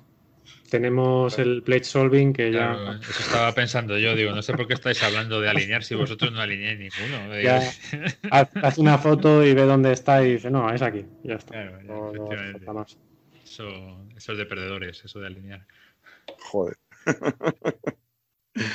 Muy bien. Bueno, pues nada, eh, una vez que está montado el, equipo, digamos, principal, luego pues se le suelen acoplar otro, otra serie de cacharritos, ¿no? Dependiendo de cada uno, pues serán más, serán menos, serán unos, serán otros, serán de un color, serán de otro, ¿no? Como por ejemplo, podemos hacer aquí un listado tremendo ¿eh? de cosas que se le pueden acoplar a un, a un, a un equipo. Por ejemplo, una cámara, ¿no? Una cámara de fotos, un tubo guía, una cámara guía, una rueda de filtros, algún tipo de óptica ¿no? adaptativa. ¿Tenéis alguna cosa más? Un, dos, tres, respondo otra vez. Un enfocador. Un enfocador. Cintas. O la capucha. La cinta es muy importante, sí. O la capucha, en su defecto. Capucha. Algún, algún láser. algún láser. Yo, por ejemplo, en el Dobson tengo mm, dos buscadores, uno de punto rojo y otro eh, óptico, que me lo dijo nuestro compañero Julio, y la verdad es que está muy bien. Porque con el de punto rojo haces la primera búsqueda así un poco más a grosso modo y luego con el otro afinas. Afinas, sí. Hombre, yo estoy a punto de, acoplarle un punto rojo al mío, porque la verdad es que es muy, muy, muy intuitivo y al primer vistazo ya enseguida ves la estrella de referencia y la colocas. Y luego, efectivamente, para afinar, pues nada mejor que, por ejemplo, un buscador, un 8 por 50 o algo por el estilo, y, ya generalmente, si está bien colimado el telescopio con respecto al buscador, generalmente tienes en el, campo del ocular ya tienes la estrella. Hay un... Es verdad, es verdad que, perdona, lo, que has dicho, que una de las cosas que en teoría hacemos, ¿no? O se hacía, o hacíamos, era comprobar la colimación del, buscador con respecto al telescopio antes de. ¿no? Eso es importante. Eso sí lo solíamos hacer antes de que se, además, antes, mientras montábamos, antes de que oscureciese, buscabas algún objeto en el horizonte, un arbolito, una antena. Eso es. Y, comprobamos que estaba, que estaba alineado uno con otro. Y eso es muy importante, sobre todo que si no, si no, luego no puedes alinear. Claro. Sí, conviene. Si llegas pronto y no vas como Marcos con el tiempo apremiado ahí, pues sí, tienes tiempo a hacerlo. Si no te toca buscar una farola lejana, que es difícil a veces. ¿eh? Sí. Y luego tenéis algún ritual eh, una vez que está todo aparentemente montado, es decir, revisar, revisar el apriete de los tornillos o no sé, alguna manía o, ya directamente en cuanto podéis ya empezáis a darle cera al asunto. Yo lo primero, yo lo primero que tengo que hacer es la, la alineación con las estrellas antes de cualquier otro tipo de ya de, descanso o lo que sea, yo tengo que dejar alineado con las estrellas lo mejor posible. Bueno, y, una vez que lo tenemos montado y si tenemos suerte y lo hemos hecho antes de que oscurezca del todo, mm, ¿soléis hacer alguna cosa? Por, lo que hemos comentado antes, yo que sé, pues prepararte para, para una larga noche, pues eh, te tomas un pisco labis o hablas con los colegas de, oye, ¿y tú qué vas a hacer? Yo voy a hacer esto, voy a hacer lo otro, pues patatín, patatán. ¿Sois eh, de ese tipo de personas que, eso, que, se toman un pecito antes de, de la batalla? Yo personalmente no, es decir, yo personalmente cuando, cuando ya montas, se monta todo el equipo, yo ya me, me, me, me vuelvo autista y, y hasta que no esté haciendo fotos, no, ya no, ya no, ya no paro. Es decir, yo prefiero lo que te decía, tomarme algo antes y luego, cuando ya esté avanzado, centrarme en ello y luego después sí, pero Yo lo que suelo hacer, si, si verdaderamente me queda algo de tiempo antes de que, que esté oscuro y ya me pueda poner al 100%, es aprovechar para, para por ejemplo, ver fenómenos diurnos.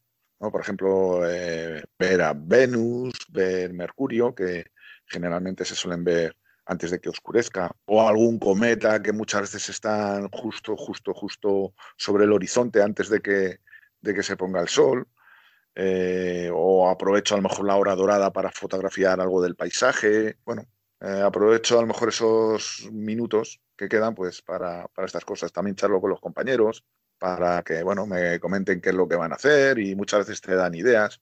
Oye, pues sabes que ahora está Saturno en una posición, coño, pues pues mira, ya sabes que, a qué otro objeto también le vas a tirar. Y bueno, también ese es un momento excelente, por ejemplo, para hacer una foto de grupo. Una foto de grupo de todos los astrónomos allí con sus equipos, saludando al, público y, bueno, para luego colgarlo en las redes sociales y dar un poquito de envidia, ¿no? Que el postureo también, también está bien. Por supuesto. Bueno, y a partir de la salida de la polar, pues nada, ya hemos comentado que hay que evitar las fuentes de luz que no sean de color rojo, para, para que así la, pupila se aquimete a la oscuridad. Y bueno, que cuando llegue algún asistente, también como hemos dicho, pues eh, apague los faros del vehículo, iluminar lo menos posible. Y cuando ya hemos alineado con la polar, bueno, para alinear con la polar esa, esa es otra historia, porque hay diversos métodos para hacerlo, ¿no? A nuestra disposición tenemos pues, el propio introscopio de la montura, que es el que yo utilizo, Pero claro, ahora está eh, que si el Polemaster o también está el método de la deriva, que yo no sé si alguno de vosotros eh, utilizáis el método o habéis utilizado el método de la deriva. Yo no lo he hecho nunca, porque, bueno, alguna vez me lo han explicado, me ha parecido un poco farragoso y no me he decidido hacerlo. Y eso que dicen que es, que es bastante preciso. Venga, háblalo. sí, porque seguramente lo has aplicado más que el resto, ¿no? No, sé. no pero bueno, yo, yo, lo he intentado y no. Me ha, parecido, como tú dices, muy farragoso y, y, es de dedicar demasiado tiempo. Y además, cuando vas al campo, lo que quieres es. Eh, pues montarlo lo antes posible y, si puedes alinear con introscopio en, en, poquito tiempo, pues no interesa dedicar más tiempo al método de la deriva. Yo, soy más, cuando, cuando alineaba con el introscopio, de intentar hacerlo lo mejor posible con cuatro o cinco truquitos que hay que, que, probar cosas raras. Lo de deriva yo creo que está bien, pues cuando por la razón que sea no, no tienes acceso a, a, ver la polar. ¿Y qué método entonces utilizas tú? Bueno, yo uso Polemaster, voy en plan con, la cámara y eso, que es, es muy cómodo. ¿En qué consisten para que nuestros oyentes eh, conozcan un vale, pues eh, básicamente en, las monturas ecuatoriales hay un agujerito que es por el que, por el que, por el que miramos, que se llama introscopio para, buscar la polar. Y en un extremo está, digamos, la óptica y en el otro extremo está el, agujerito ese. Pues ahí pones una cámara y cuando apuntas a la polar, lo que ves es la polar y un patrón de estrellas. Y entonces con ese software eh, lo que vas es, eh, eh, reconoces la polar y el patrón de estrellas y al final la alineas tocando los tornillitos hasta que te coincide exactamente. Tiene, una rutina, ¿no? De, ir, de mover, rotar la montura, cuando en teoría lo tienes todo colocado, pues en teoría alineado a la polar, pues giras dos veces 30 grados, o sea, unos 60 grados la montura y luego haces que vuelva a la posición inicial para, para comprobar pues, que la estrella va describiendo ese movimiento circular sobre un patrón que, que aparece y, bueno, es, muy una, Es una asistencia por ordenador a lo que, bueno, puedes de otra manera hacer visualmente, ¿no? Eso es, sí, sí. lo, lo, que tienes que es cómodo y rápido y preciso, ah. vamos. Muy bien. Lo que pasa es que, claro, necesitas una cámara adicional. Sí, además es que solo sirve para eso, es, es el problema, que si te sirviese para más cosas, pero solamente sirve para eso y nada más. Muy bien, muy bien. Y luego para alinear, eh, para poner, digamos, en estación la montura, ¿os ayudáis de algún tipo de aplicación? Eh, yo conozco, por ejemplo, para la NQ6 eh, existe SynScan Init, que, joder, la verdad es que es bastante útil, porque, bueno, tienes que meter una serie de datos en, la, en el mando, que te los va pidiendo, que si la localización, la hora, patatín, patatán, y, incluso la aplicación también te dice la posición exacta de la estrella polar. Joder, la verdad es que es bastante cómodo, no te tienes que complicar la vida haciendo cálculos ni, nada por el estilo. ¿Lo utilizáis vosotros o bien esta aplicación o otra similar? Yo uso esa, la de SineScan con la EQ6 también. Y bueno, lo que también eh, utilizo para, para mejorar la precisión de, de la polar o de la pues recordemos que la posición del eje del, tubo con respecto a la polar es, eh, la montura, es, eh, bueno, una cosa que ya las monturas modernas, casi, casi todas la tienen, que es eh, lo que es un ajuste a la polar posterior a la alineación de las de estrellas. Es un método que te requiere alinear con tres estrellas, ¿no? Y después de haber alineado con esas tres estrellas, pues la montura determina el error que, que tiene y te dice, te indica pues eh, lo que tienes que mover en horizontal o en vertical la montura para ajustarla eh, de forma más precisa a la polar. Es, es un método más manual que, comenta Carlos, ¿no? Pero, pero bueno, eh, un poco más engorroso quizás y sí que requiere ahí estar ahí un poco que si te poniéndose en posición complicada, pero vamos, sí que se puede hacer. Y eso te añade, te añade precisión, ¿no? Sí, Sí, sí, vamos, yo lo he utilizado. Normalmente pues te requiere como un par de reiteraciones, hacerlo, hacerlo un par de veces y te ajusta. Si tienes el buscador de la Polar bien colimado y, y, se utiliza el reticulado para buscar las estrellas, eh, te ajusta la Polar bastante, bastante precisa. Incluso, te digo, después de un par de reiteraciones y la gente que tiene el telescopio en la misma en un sitio estable, después de varias eh, reiteraciones, eh, la, lo ajusta la fina perfecto. Bueno, pues sí, la verdad es que, hay múltiples métodos y técnicas para, para bueno, para mm, poner en funcionamiento una montura computerizada y, luego pues cada, digamos, cada marca o cada modelo también tiene un poco sus su, propias particularidades, pero vamos, en general eh, son bastante parecidas. Bien, eh, las cintas calefactoras las ponéis sí o sí o primero, no sé, eh, miráis la previsión de cómo va a estar el punto de rocío y demás.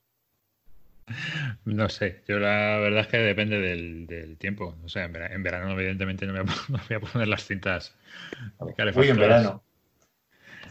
En verano. ¿Qué pasa en verano?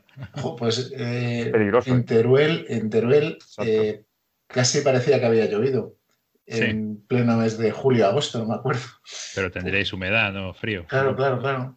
Pero no, no sé por qué. Ahí en ese sitio está tan alto, de repente, pues empezó a condensar aquello y no se podía ni, nada, o sea, nada. Ni las cintas podían con todo. ¿eh? yo, creo que en esas circunstancias ni cintas ni leches, vamos, no, no, se puede luchar contra los elementos. Una zodia. Por lo menos. No, si ves que vas a tener eh, humedad, lo suyo es ponerla desde que empieza la sesión. Sí, en previsión. sí. está bien. Sí, porque además programas ahí con tu temperatura o lo que sea y si hace falta saltan y, si no, no, y no molestan. Mientras no funcionen, no consumen, yo creo que es interesante. Sí, hombre.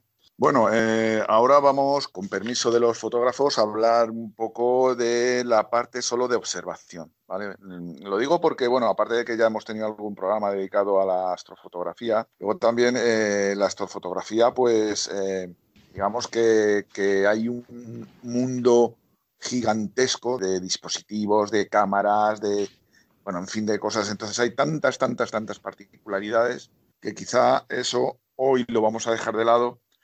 Pero en cuanto a la observación, a los que hoy somos de visual, ¿cuál es el equipo mínimo de accesorios para, observar? Estoy hablando, por ejemplo, de, Barlow, filtros y, oculares. Por ejemplo, Alberto, que tú eres muy de visual, ¿Qué juego de oculares tienes? Pues yo la verdad es que me gustan más los oculares que me dan más campo que los que tienen mucho aumento.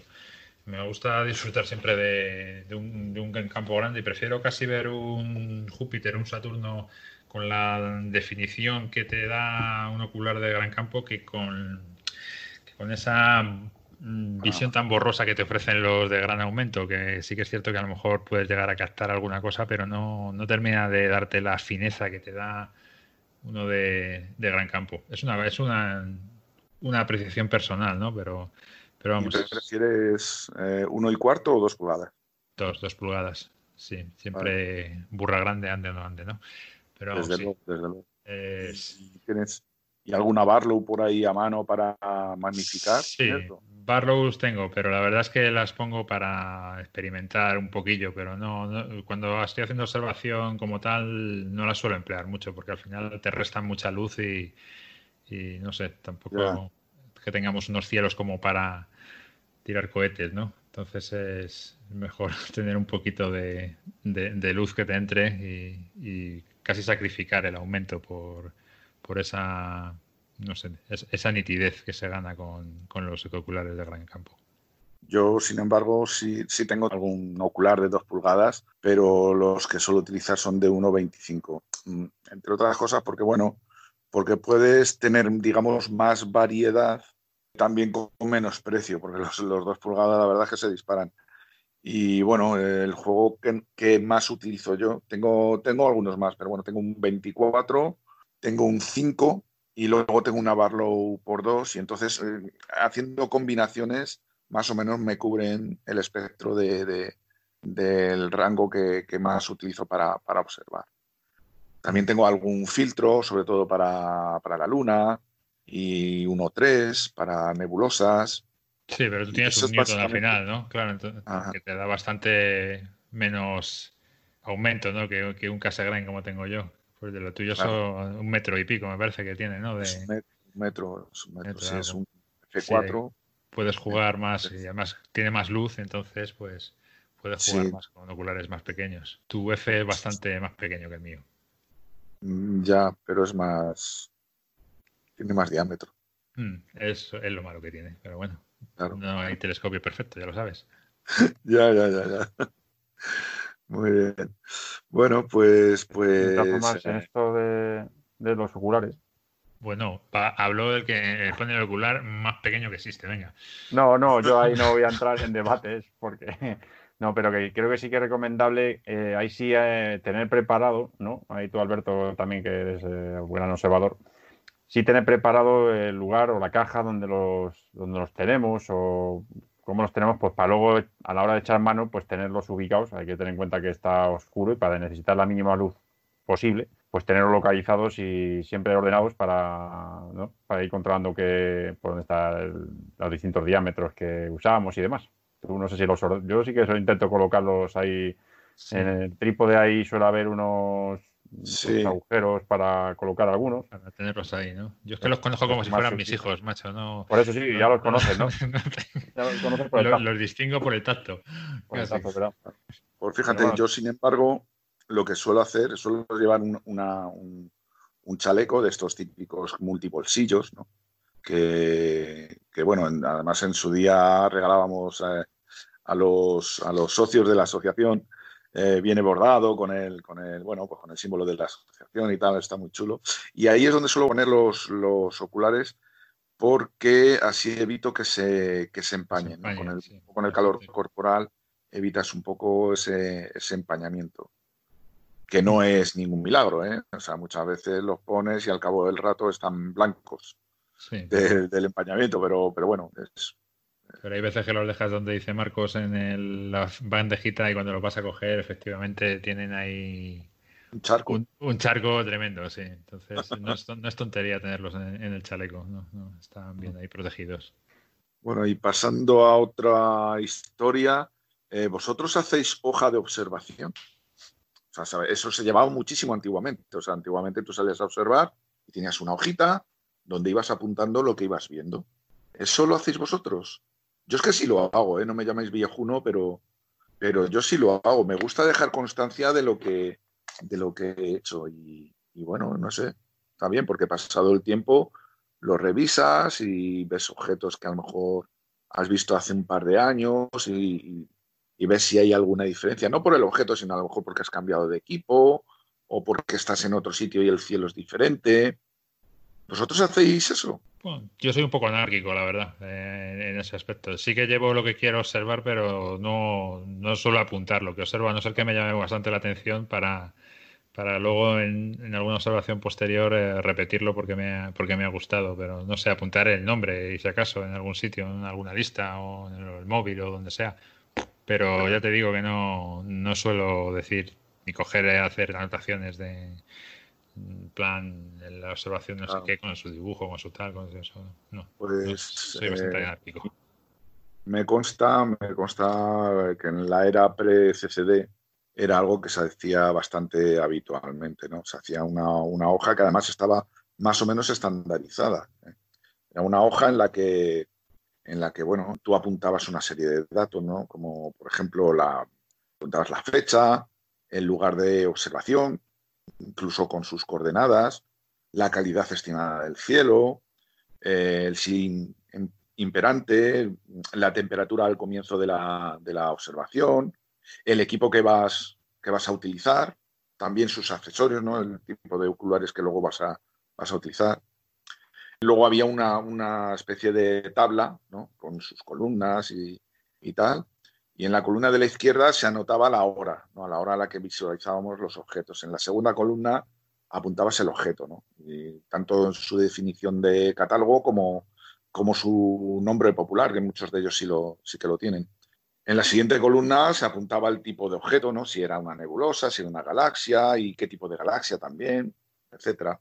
Luego en la siguiente columna, pues, por ejemplo, a qué constelación pertenece.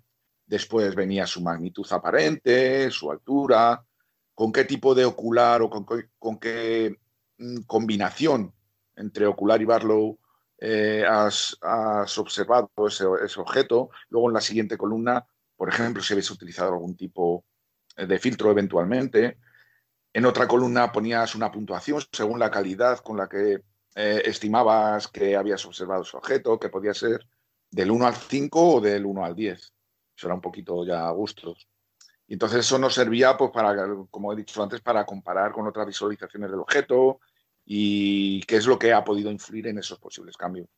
Y luego al final dejabas un apartado bastante amplio ¿no? para, para poner, anotar algún tipo de observaciones. ¿no? Por ejemplo, ponías eh, en la primera columna 0000, ¿no? lo que es la medianoche. En la siguiente columna ponías NGC 224 barra M31, porque son las dos denominaciones del mismo objeto, ¿no? En diferentes catálogos. En la siguiente ponías, por ejemplo, galaxia de Andrómeda tipo galaxia espiral. Constelación Andrómeda, magnitud 436, altura 50 grados. Filtro, no, si no utilizabas ningún filtro. Puntuación del 1 al 10, 8. Observaciones. Por ejemplo, pues se distingue la franja oscura de polvo. Y eso lo hacías con cada objeto. Luego a lo mejor eh, observabas otro objeto a las 12 y cuarto y hacías otra vez lo mismo. Y hombre, estaba bien, ¿no? Dejabas un poquito constancia de lo que hacías y bueno, para que luego tus nietos lo, pudiesen disfrutar y, tirarlo a la papelera, básicamente. Porque esta es una afición muy incomprendida. en fin. Y nada, eh, pues nada, o sea, que aparte de Alberto eventualmente y yo, veo que nadie, nadie se ocupa de, hacerlo, ¿no? Me, me, imagino que en fotografía es algo bastante superfluo, ¿no? Hacer algo así. No, van, con un objeto, así que pues imagínate. Ya lo yo no. Vamos, yo no suelo apuntar lo, que. Sí, al final sé que lo que las fotos que haces las tienes publicadas en algún sitio y tienes tu catálogo, digamos. O sea que al final. la, propia foto es, su misma anotación. Sí, las comparas, la que hiciste hace no sé cuántos años con la nueva. Sí. Muy bien. Eh, yo, yo lo que admiro de la gente visual es cuando, cuando os veo eh, y cuando os parasitamos que os ponéis a cambiar de un objetivo, de, perdón, de un ocular a otro ocular y de repente pues con dos cojones va uno y saca un filtro y empieza a roscar el filtro, ya verás que bien se ve con este y lo pone y lo quita. Yo, a mí me da mucho palo el, toquetear filtros, manipular filtros y estas cosas. No sé por qué. Y os veo muy valientes eh, moviendo todo eso ahí en oscuridad total y eso me llama a mí mucho la atención al final es algo que como tienes que hacerlo, pues lo normalizas mucho. Es verdad que se trata, bueno, de, objetos que son, son caros, son delicados, pero como no les pierdas un poquito el respeto, al final, al final no hacen nada. Entonces, bueno, sí, al final, pues eso. De hecho, como puedes, te caen al suelo. Eh. De hecho, yo he comprobado tiempos cuando empecé, cuando empezamos en esta afición, que el hecho de andar con ellos con miedo aseguran más que se te terminen cayendo que si tienes la confianza suficiente como para, manejarlos. También es cuestión de práctica. Es como un poco yo ahí lo, esto lo veo como el, no sé, esta gente del ejército, ¿no? la gente que habéis hecho la mil, que, obligaban a montar las, armas y, a oscuras casi, ¿no? Y nosotros casi lo hacemos todo a oscuras. Como dice Alberto, es que nos conocemos los, los oculares como si fueran extensiones de nuestros dedos. De nuestros dedos. Ya sabemos por el tacto y por el pequeño peso, ya sabemos qué es cada cosa. Y los filtros, pues ya estás acostumbrado ahí a tenerlos. Es verdad que hay que tener especial cuidado cuando, sobre todo cuando hace mucho frío, ¿no? Esas noches de menos 6 grados, menos 7 grados, que los dedos ya ahí están totalmente paralizados pero, pero sí que el hecho de usarlo, pues la práctica te da, te da cierta seguridad. No, yo Carlos, hacia el maestro. Carlos me lo imagino eh, si se pasa a visual con una rueda portafiltros eh, computerizada para cambiar de filtro. Totalmente. Joder, qué fama. Technology. Yo lo, yo lo haré, yo lo haré, porque yo tengo la rueda, o sea que yo lo haré.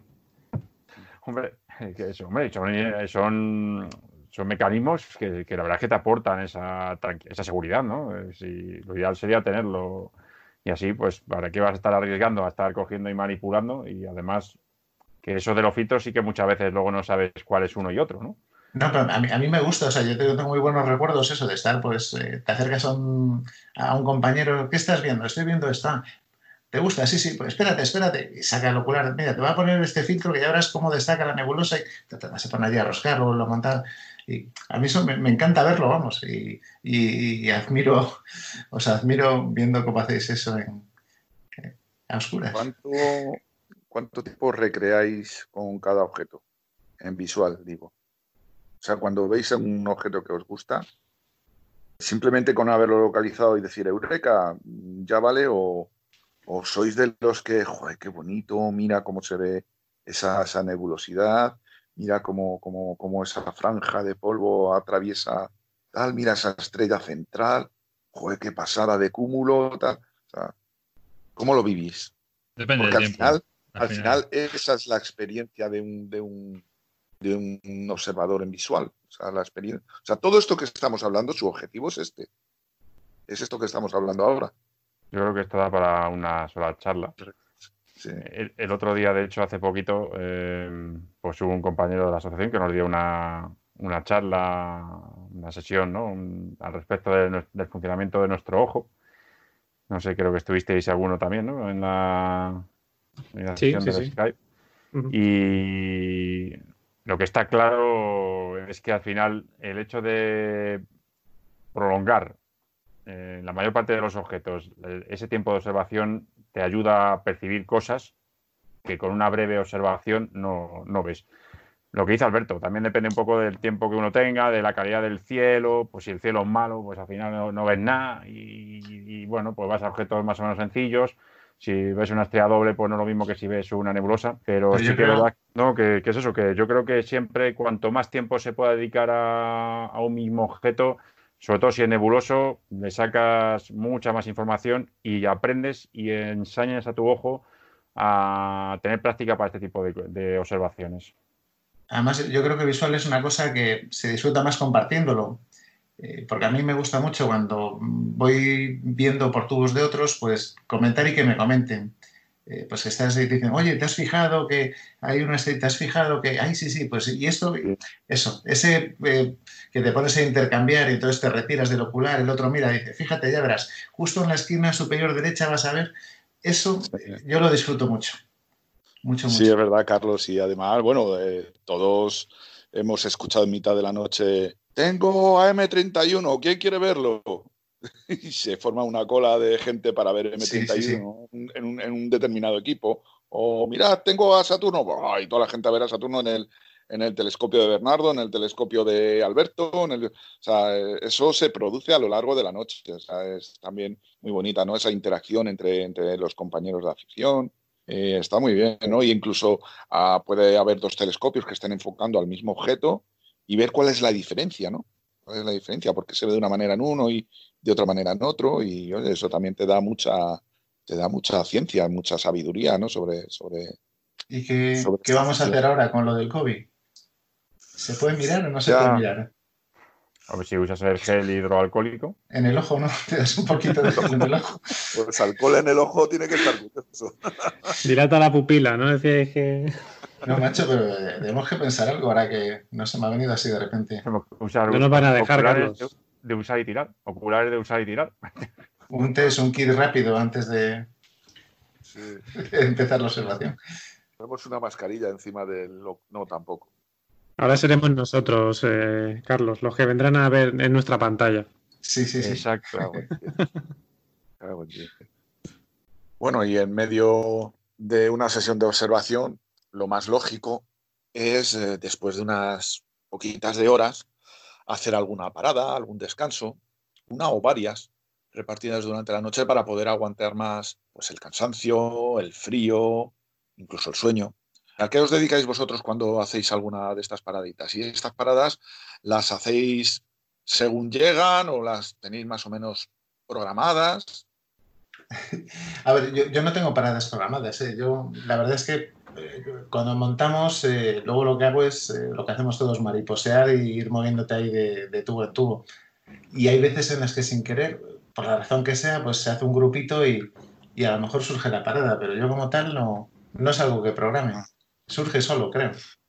Sí, es verdad que no hay una hora, digamos, que, digas, bueno, a tal hora paro, porque muchas veces a lo mejor te pilla en medio de algo, en medio de unas tomas de fotografía o vete a saber qué. Pero sí que es verdad que ah, yo, por lo que he observado, por mi experiencia, un momento dado de la noche es como si, no sé, como si hubiera telepatía y, la mayoría de la gente se junta a comerse el bocata. Eso sí que lo he visto yo. Y las galletas y los pollos y, la magdalena. Momento café calentito. de los termos, en fin. No sé, parece como que hay una o dos paradas que, aunque no están programadas, pero como que se apunta a todo el mundo. Bueno, ahora, que lo dices, ha habido ocasiones en las que hay quien ha llevado una rulota y nos hemos metido todos dentro de la rulota a hacer una especie de. No sé muy bien qué. Pero, pero empezamos a, empezaron a sacar jamón y de todo, o sea. Sí, sí, sería una buena idea que la asociación se hiciera con una, con una autocaravana para estas cosillas. Oye, pues nada, propuesta para el presupuesto de, este año. Sería como, no sé, el vehículo de apoyo. Hombre, hay que mirarlo sí, en compraventa astronómico, a ver si se da alguna, ¿no? Sí, sí. Una tienda bueno, acompaña y vamos que chutamos, me parece a mí. Los hay, ¿eh? Los hay quien se compran eh, autocaravanas solamente por el tema de astrofotografía, ¿eh? Para irse a sitios y tener ahí su casita mientras que están echando fotos. Eso lo hay quien, quien lo tiene. Sí, sí, hay, mucho enfermo por ahí, ¿eh? ya te lo digo yo. Hay mucho enfermo. hay quien se compra el coche pensando en, su equipo astronómico. E incluso hay quien elige su casa, la orientación de su casa, por el cielo que le ofrece. Yo conozco a alguien así, ¿eh? En fin. ¿Quién será? vale, bueno, algunos de vosotros eh, sois expertos fotógrafos. ¿Podríais hablarnos un poquito de vuestra experiencia montando el equipo? Sin, sin entrar en detalles de, pues eso, de accesorios, de equipos, sino simplemente, bueno, la experiencia cómo es, es, es dura, es, es, es, algo complicado, se tarda mucho. ¿Quién de vosotros se atreve? Porque tenemos aquí, por ejemplo, a Carlos, que es un gran fotógrafo, tenemos a Raúl, que es un gran fotógrafo, Enrique. que es un gran fotógrafo, a Marcos, que es un fotógrafo, también bueno. Bueno, tranquilo, venga, vamos a hablar un poquito todos. Vamos a hablar ni tanto, ni tanto. Vamos todos. Eh, ¿Cuánto se tarda en montar? No se tarda, se tarda un poquito, porque lleva una serie de... No es antes que montes físicamente el tubo, que alinees, luego tienes que entrar más en la parte de la fotografía, ¿no? Tienes que encuadrar, tienes que enfocar, tienes que conseguir que le funcione el guiado. Entonces, bueno, lleva un poquito más de tiempo que cuando vas a hacer visual. Hacer visual, haces el montaje más, más, más físico y lo tienes puesto. En el otro tienes que hacer un poquito más de, acompañamiento para dejarlo todo en orden. La ventaja es que una vez que lo tienes ya todo y si todo va, bien, lo puedes dejar durante muchísimo tiempo y puedes, como dice mi compañero, pajarear de un telescopio a otro disfrutando de grandes cosas. Sí, me imagino que una de las cosas en las que se invierte más tiempo es sobre todo en comprobaciones, ¿no? En comprobar que todos los sistemas están a punto, funcionan, que la alineación es lo suficientemente buena. En fin, mucha comprobación, mucha comprobación, ¿no? Porque incluso muchos, pues muchos dispositivos a lo mejor dependen de otros dispositivos, ¿no? Entonces tiene que estar todo como muy conjuntado. ¿Es así o...? Sí, sí, al final tienes que decir, tienes que seguir una, unas pautas. Empiezas con el guía, o sea, montas la cámara de guiado, el cablecito, eso tiene que funcionar, que, se conecte con el telescopio, pero vamos, a ver. en general no suelen muchos problemas. Lo que suele dar más problemas suele ser la, parte del ordenador, ¿no? Algunas veces eso se te quedan colgado por alguna, alguna conexión, algún cable que no funciona bien, eh, no sé. Pero bueno, al final tampoco lleva tanto tiempo. Son importantes las noches de prueba esas de luna potente y de hacer cosas en casa, para luego el día de la noche así que es buena y eso, tenerlo ya todo listo. Esas noches hay que aprovecharlas también. Sí, aparte, no, es mi caso, pero por ejemplo hay gente que yo lo monto todo, ¿no? Pongo el tubo, pongo el tubo de guiado, pongo la cámara, pero hay gente que lleva ya todo montado. El tubo de fotografía con la cámara ya puesta y encima el tubo de guiado, si llevan unos maletones inmensos, que cuando vuela a zono recoge muy rápido, es la ventaja que tiene. Sí, sí, en, cuatro patadas todo recogido. Y tú mientras tanto desmontando cacharros, ¿no? Si es, así. Eso es. A uno, metiéndolos cada uno en su cajita, con cuidado. ya, ya, ya. Muy bien. Bueno, pues así se pasaría una, una sesión de observación, ¿no? Pues mirando todo tipo de objetos en el oscuro azul del cielo, tomando fotografías, disfrutando de, también de los compañeros de afición y de sus equipos, intercambiando ideas y experiencias. Y bueno, pues así es de lo que se trata nuestra afición. De lo que no has comentado, lo que no hemos comentado es, que iba y lo esto. ¿Qué, se hace cuando, cuando tienes todo el equipamiento montado y empieza a ver a zono? Esos rayos en el horizonte. Esa incertidumbre general que todo el mundo se mira y no sabe muy bien. Que nos ha pasado, nos ha pasado alguna vez. Sí, sí, sí. y que de repente te das la vuelta y ves a uno que está corriendo y ya, y ya, tiene, ya tiene el coche. Subido en el coche. Y, está arrancando. Y dices, ¿pero este tío? ¿Pero este tío? Sí, sí. ¿Estoy haciendo algo mal? ¿Estoy jugando? Bueno, pues nada, eso. Eh, y después de estar pasando unas cuantas horitas haciendo lo que nos gusta, pues toca el, triste final, ¿no? Recoger el equipo, montarlo en el coche, despedirnos de nuestros colegas y volver a casita. ¿Vale? Normalmente cuando tenéis planeada una, una salida, la finalización, la hora de final, ¿la tenéis prevista de antemano o también es algo que llega cuando llega? No. Yo particularmente, por lo menos, no. Todo va en función de la calidad de la noche, de, cómo, bueno, de lo que esté haciendo. Y normalmente se suele alargar más de lo que uno en principio tiene pensado. Salvo que la, meteorología lo impida. Puede impedir, bueno, hay diversos factores, ¿no? Eh, el olor a ozono, ¿no? la aparición de rocío, por ejemplo, la aparición de nubes, viento, a veces viene el viento racheado que te fastidia. Te pensé que decía mi mujer, tío. Bueno, de la mujer. Oye, mira, una cosa que se me ha olvidado decir antes cuando, cuando se llega al lugar de observación. Estoy hablando desde el punto de vista de un hombre, pero vamos, una mujer lo puede aplicar igualmente. ¿eh? Una de las primeras cosas que hay que hacer es llamar a casa, llamar a, a tu mujer, porque como dice un amigo mío que es medio gallego, para que las mujeres no penseren que fuímonos de fiesta. Eso es importante también. Y bueno, pues nada, entonces la, pues eso, cuando llega la finalización, eh, recogemos nuestro equipo, ¿no? Eh, como digo, es normal llegar al amanecer, ¿no? sobre todo si no hace si no hace mucho frío y podemos aguantar bien por la temperatura, es normal llegar al amanecer. Y luego a la hora de recoger, con el tema del cansancio, el sueño, las ganas de llegar a casa, eh, ¿Lo hacéis de manera ordenada o, lo metéis todo en el coche a capón y, luego ya cuando lleguéis a casa ya pues, lo... Salvo el tubo, mm, todo ordenado. Y cuando llego a casa, al trastero todo ordenado también. Porque si no, luego me da una pereza el día siguiente tremenda. Si no, se me queda en el coche dos o tres días por lo menos el equipo. Así que por lo menos me pongo la disciplina de, de hacerlo cuando, cuando me voy para, para no tenerlo ahí aparcado. Y el tubo, pues lo típico, lo dejas siempre fuera de lo que es la funda o eso, pues por si ha cogido algo de humedad y tal, pues o los oculares también en la maleta abierta para que vayan ventilando en el coche. Pero luego si vas eh, con calefacción o lo que sea, cuando llegas a casa, pues normalmente ya ha desaparecido prácticamente toda la humedad que tenía es bueno, es bueno imponerse una disciplina a la hora de recoger, porque esto es como el ciclo de la vida. O sea, si lo dejas todo ordenado, luego eh, la próxima vez que sales de observación ya lo tienes ordenado y te tienes que despreocupar de muchas cosas.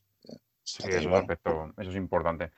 Yo lo que de todas maneras ahí siempre, siempre me planteo, ¿no? Y en algunas ocasiones, sobre todo si se alarga mucho la noche, si antes de terminar de, vamos, una recogido y demás, si arranco para volver o me quedo a echar un sueño en el, en el coche. Eso es una esas, me quedo a echar un sueño en el coche, me quedo en el coche, yo creo.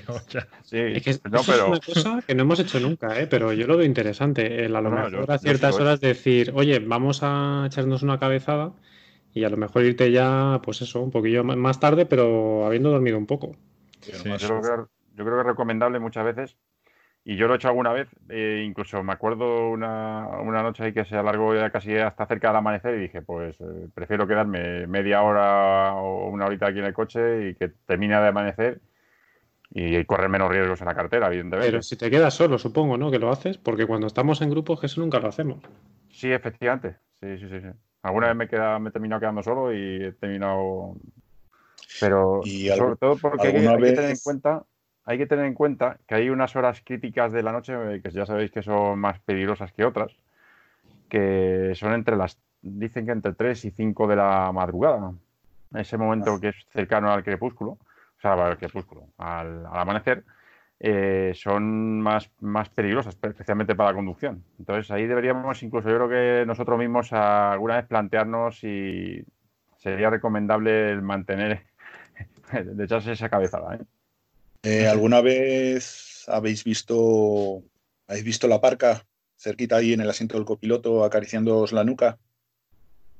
me he puesto un poquito poético. Es decir, ¿alguna vez os habéis quedado medio dormidos al volante? A causa del sueño y del frío. Es que hay veces que, se, pasa frío, se, pasa frío, por la noche y no te das cuenta. Mientras estás observando, pues estás con, tu afición y no, no, te enteras. Pero cuando entras en el coche y, pones la calefacción, te entra un bajón tremendo. Eso me ha ocurrido a mí. Yo confieso que alguna vez eh, dormido no me he quedado, pero, pero me ha costado tener los párpados abiertos. ¿eh? ¿Os ha pasado a vosotros? Yo he tenido que parar alguna vez. Yo no, pero, pero, la verdad es que tenemos todas las papeletas, porque haces unas, sales unas horas que, y como tengas que hacer muchos kilómetros de vuelta, pues, desde luego te, puede pasar, vamos. Y lo peor de todo es que no te das cuenta. O sea, es, eh, una cosa que de repente te has quedado dormido y no eres, no eres consciente y, efectivamente, puff, te puede suceder en, en el momento. Yo sinceramente, de, momento no, me ha pasado, porque además me suelo desvelar mucho, o sea que cuando salgo a estos temas, eh, no sé si es que te, mentalizas o lo que sea y, hasta llego a casa y me cuesta conciliar el sueño, o sea, me tiro igual una hora y pico o dos horas en la cama dando vueltas hasta que me duermo. Sí, me pasa como Carlos. Sí. Pues yo, yo al contrario, yo cojo el sueño enseguida y, a veces he pasado alguna vez, ¿eh? no, no muchas, eso sí es cierto, he pasado algún momento de peligro y, jolín, se pasa mal, ¿eh? Se pasa mal. Además es que puede coincidir perfectamente que el la noche en la que salgas sea un día laborable, normal y corriente. O sea, te has levantado pronto para ir a trabajar y luego por la noche te has ido sin mediar a lo mejor ni una siesta de por medio ni nada. Con lo cual, al final de una sesión de observación o de fotografía, puedes haber acumulado pues perfectamente a lo mejor 20, 22 horas de vigilia, tranquilamente. Entonces, claro, eso es complicado luego al volante. Especialmente es peligroso o, más eh, problemático en verano incluso, ¿no? Porque eh, sí que es verdad que en verano, claro, empezamos a observar más tarde, con lo cual también lo normal es eh, volver más tarde, ¿no? En invierno, es verdad que es fácil a la una, dos de la mañana, pues poder volver y ya haber estado unas cuantas horas, pero en verano empezamos a observar prácticamente a las 11 con lo cual eh, volverte antes de las 3, 2, 3 de la mañana es bastante difícil y de hecho justo las 2, 3 es, la mejor hora para observar, con lo cual eh, es cuando más hay que tener cuidado en este aspecto. Eso además es una situación que no avisa, mm. no te avisa, estás ahí tal y, hombre, siempre hay métodos que si abres la ventanilla, bebes algún refresco, tal, pero pero cuando vas cansado, vas cansado. Te supere, cuando el cansancio te supera y el sueño te vence, es que cuando te has dado cuenta estás en, pues has tenido un problema. Entonces hay que tener, yo creo que hay que tener hay cierta precaución. Salvo que seamos, seamos como Carlos, sea, que Carlos que se, se desvela, pero si no, tienes No, a ver, fíjate, cuando, cuando vamos en grupo hago eso, pero cuando las noches que he salido solo, lo que hago, monto equipo y en cuanto en teoría está funcionando guiando, me meto al coche y me echo a dormir y me pongo el reloj para que cada hora me avise. Entonces, en teoría me duermo una hora escuchando la radio, suena, me levanto, veo que todo va bien, me vuelvo a meter al coche y cuando hago solo, pues yo creo que es cuando, cuando salgo solo es cuando más duermo. Y cuando vais con vosotros, pues, pues nada, no duermo nada. Te damos eh, diálogo, te damos... Joder, la compañía que te vas tú solo ahí con el coche, tío. Qué huevos tienes, tronco. ya ves. ¿Y, qué, capacidad para dormir una hora, despertarse, dormir otra hora, despertarse? Como las gallinas, tío. yo duermo una, pero la siguiente, la siguiente ya no duermo más. Yo que sé, eso me, funciona. No, no, es, un método magnífico, porque al final, si duermes un par de horas, aunque sean no completas, te has garantizado un descanso que es muy importante para volver, claro. Muy bien, muy bien, muy bien. Bueno, oye, y por cierto, cuando habíamos, cuando hemos recogido ya todo el equipo, tenemos el coche cargado, incluso ya hemos arrancado los motores para que se vayan calentando un poquito. ¿Os subís en el coche y os piráis con las mismas o siempre hay un poquito de tertulia, esta de, final de actividad, ¿no? Oye, ¿qué tal ha ido la noche o tal? ¿Un cigarrito? ¿El último café? ¿O qué tal ha ido la noche? ¿O, sois de los que, bueno, yo me las piro y os quedáis? No, hombre, solemos esperar. Normalmente los que se quedan al final siempre se suele esperar a que todos estén con todo recogido, pues, y para salir, intentar salir todos los tres, cuatro últimos a la vez siempre.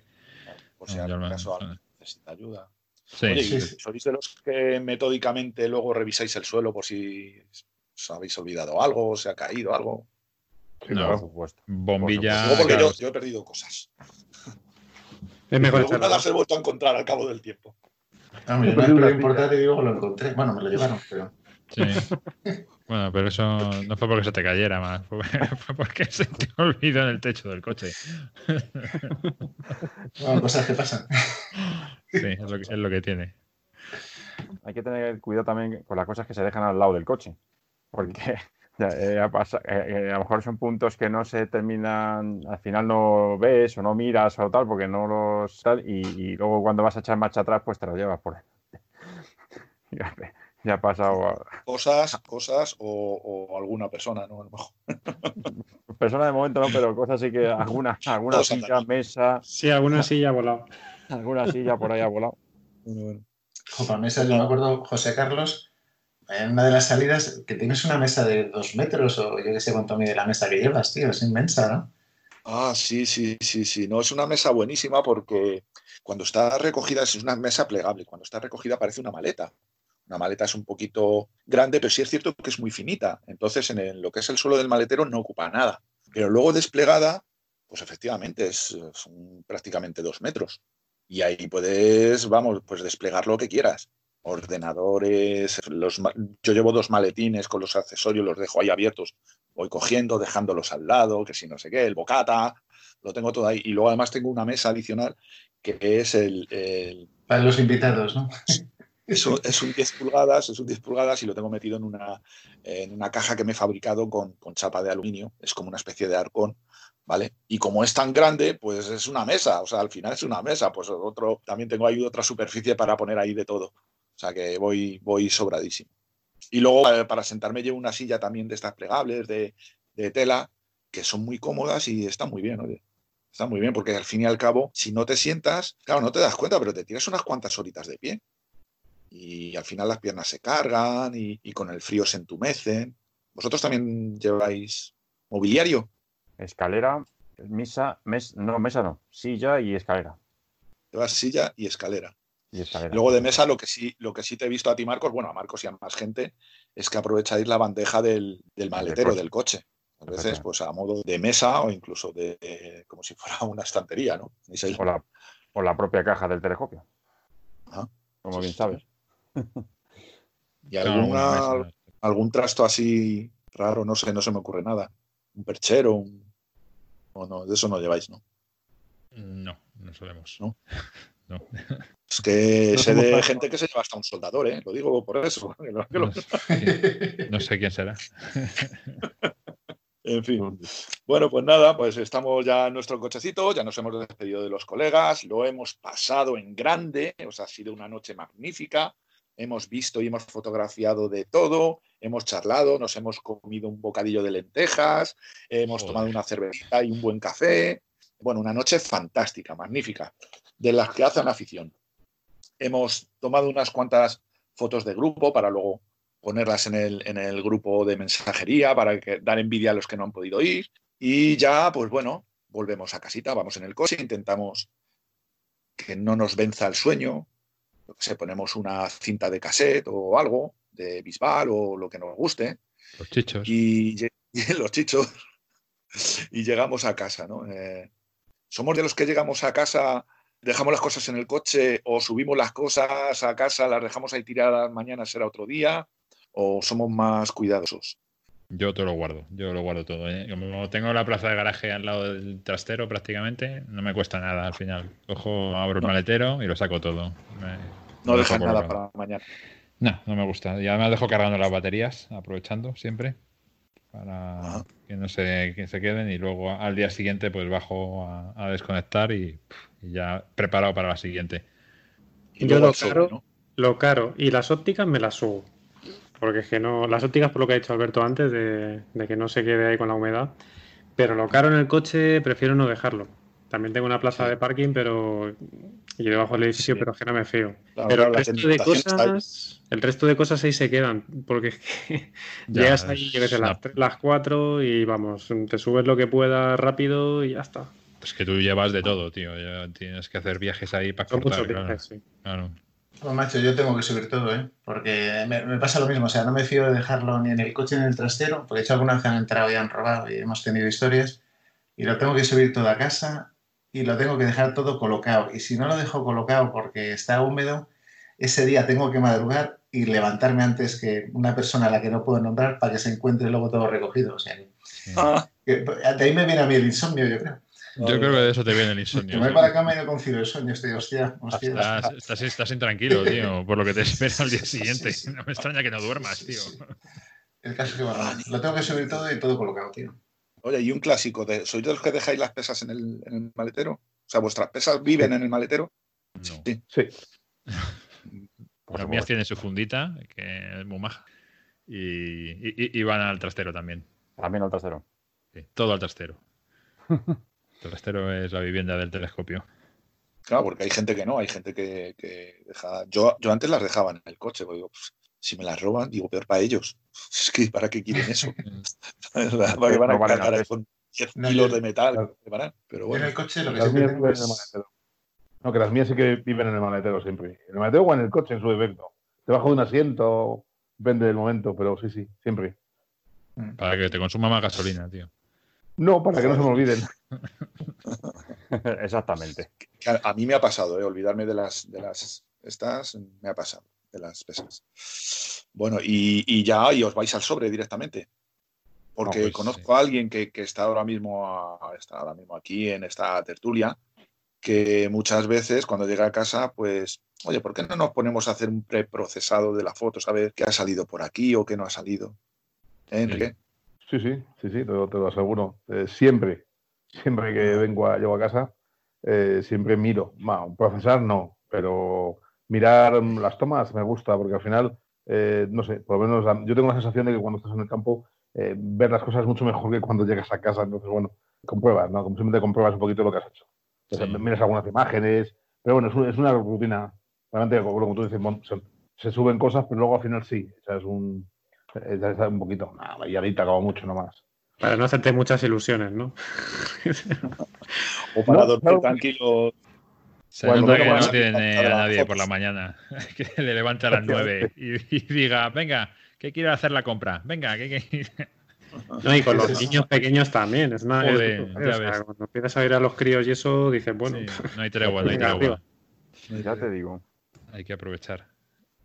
Sí, señor. Bueno, pues eh, yo creo que, ahora que ya estamos en, el calor de nuestro hogar, con la satisfacción del deber cumplido, con eh, en nuestra mochila otra noche más de grandes emociones y aventuras, pues nada, ya podemos eh, descansar tranquilos para que así al día siguiente nos levantemos fresquitos y podamos pensar en la próxima salida.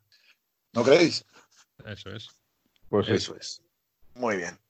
Bueno, pues nada, yo creo que hasta aquí, este sería ya el final de, este, esta sección que hemos dedicado al montaje y a la puesta en estación de, los equipos para una noche de fotografía o de observación. Y bueno, espero que os haya gustado y ahora a continuación. Hola, buenas, mi nombre es Miguel García. Cuando acudas a una observación, eh, disfruta todo lo que puedas junto a tus compañeros, etcétera pero sobre todo cuando te vayas, por favor, no encienda la luz del coche. Un saludo y buen cielo para todos.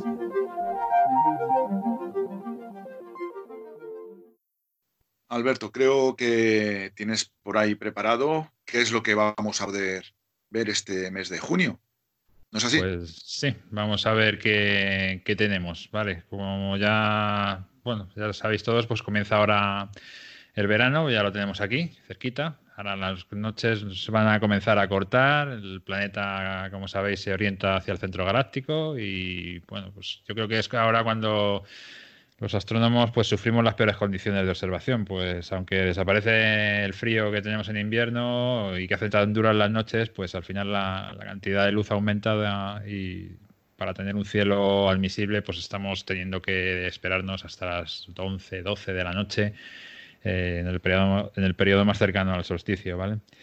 Pero bueno, ya sin embargo sabéis todos que ahora comienza una temporada que es la temporada de la Vía Láctea, que si habéis estado siguiendo nuestro programa, pues estoy seguro de que ya sois todos unos expertos en, hacer tomas de, la misma. Y como en las condiciones, pues eh, más o menos igual con el tema de las, de las salidas. No me parece que haya ningún organismo que se pronuncie. Estamos siempre discutiendo sobre si es legal, no es legal hacer salidas astronómicas pues os traigo una recopilación de eventos que se van a dar durante este mes de junio. No me voy a tener en el cielo profundo, pues eh, salvo que tengamos un observatorio remoto o vivamos en una zona con un acceso al cielo desde el domicilio, pues la verdad es que no es posible hacer el tipo de astronomía que, eh, bueno, a mí, como habéis visto en el programa de hoy, a todos nosotros nos gusta, ¿no? Que es la de salir y compartirla con nuestros compañeros de, de afición. Vale, pues bueno, pues os cuento un poquito qué nos depara el mes de junio. Pues bueno, lo, primero que es destacable es que el 4 de junio Mercurio va a estar en su periodo de máxima elongación, ¿vale? Pues bueno, como sabéis todos, la órbita de Mercurio pues está más cerca al Sol que la de la Tierra, lo que significa que siempre aparece bastante cerca del Sol y que no podemos verlo pues porque el brillo de este lo suele eclipsar. Solo se puede ver unos pocos días cada vez que alcanza su mayor separación al Sol, que es lo que denominamos la máxima elongación. Y este fenómeno, que se repite aproximadamente cada tres o cuatro meses, eh, se hace alternativamente durante la mañana o la tarde, dependiendo de si Mercurio pues, está al este o al oeste del Sol. Cuando se encuentra al este del Sol, sale y se pone poco después del Sol y es visible durante el atardecer, y es el mejor momento para fotografiarlo. Es lo que nos pasa este 4 de junio, así que si queréis aprovechar para, verlo, pues es, es una, buena, una buena ocasión. El 5 de junio eh, vamos a tener un eclipse penumbral de luna. Eh, como sabéis, es luna llena y, bueno, pues eh, hay determinadas zonas en la Tierra en la que la luna pasa a través de la penumbra de la Tierra y crea un eclipse que es el que denominamos eclipse penumbral. Aquí en España creo que el máximo se produce sobre las 7 y 25, una cosa así aproximadamente, y ocurre el 5 o el 6 de junio, pues dependiendo de dónde estés. ¿Vale? Eh, creo que en la India, China, Australia, pues ocurre ya el día 6. Sin embargo, aquí en Europa, pues va a ser el, día 5. Bueno, nos vamos al 8 de junio, que vamos a tener una conjunción de la Luna y Júpiter, que va a estar Júpiter a unos 2,1 grados al norte de la Luna. Mm, está bastante cerquita, puedes, podéis aprovechar para, para sacar alguna composición chula. Eh, un día más tarde tenemos la conjunción de la Luna con Saturno, van, seguidos los, dos planetas. Este se, queda a 2,4 grados, tampoco es eh, demasiado lejos, está, bastante cerquita. Y si nos vamos al 12 de junio, pues vamos a tener también una conjunción de Marte con Neptuno. Este Neptuno va a estar a 1,4 grados al norte de Marte, también están bastante cerca. Este mes es bastante bueno para todo este tipo de conjunciones. Y ya, pues bueno, el 20 de junio, deciros que es el solsticio eh, de junio, que se produce a las nueve y media aproximadamente.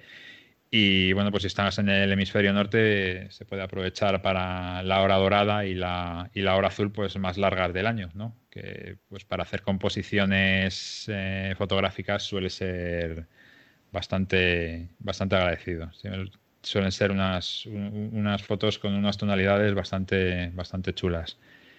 Y más, el 21 de junio tenemos un eclipse anular de Sol.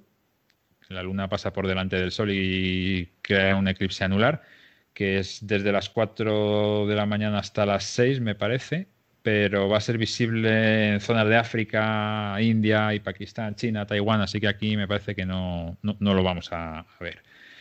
Y bueno, pues el 21 de junio tenemos luna nueva, mm, que son, bueno, sería el día ideal para hacer fotografía de, cielo profundo, a ver si con un poquito de suerte nos han levantado el confinamiento y podemos salir a, hacer algo. Y el 22 de junio, ya para terminar el mes, pues hay una conjunción de, de la Luna con Mercurio, que pasará unos 3,5 grados al sur de la Luna. Y bueno, pues por este mes, mm, la verdad es que no he buscado nada de cielo profundo. Os he buscado unas eh, efemérides así más relacionadas con los planetas y que creo que, bueno, pues a lo mejor son, son interesantes de, seguir. Muy bien, pues muchas gracias Alberto, muy, muy interesante como siempre. Espero que, bueno, eh, nosotros, tanto nosotros como los oyentes hayamos tomado nota y espero que tengamos suerte y podamos aplicar estos consejos que nos has dado para observar el próximo mes. A ver si hay suerte. En fin, sí, ojalá.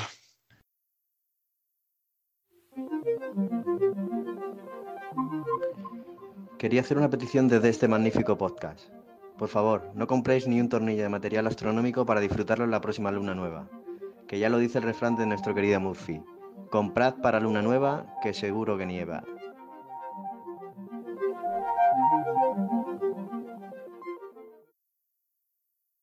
Bueno, después de todo esto, han sido unas cuantas horitas, ¿no? Un par de horitas aproximadamente de programa.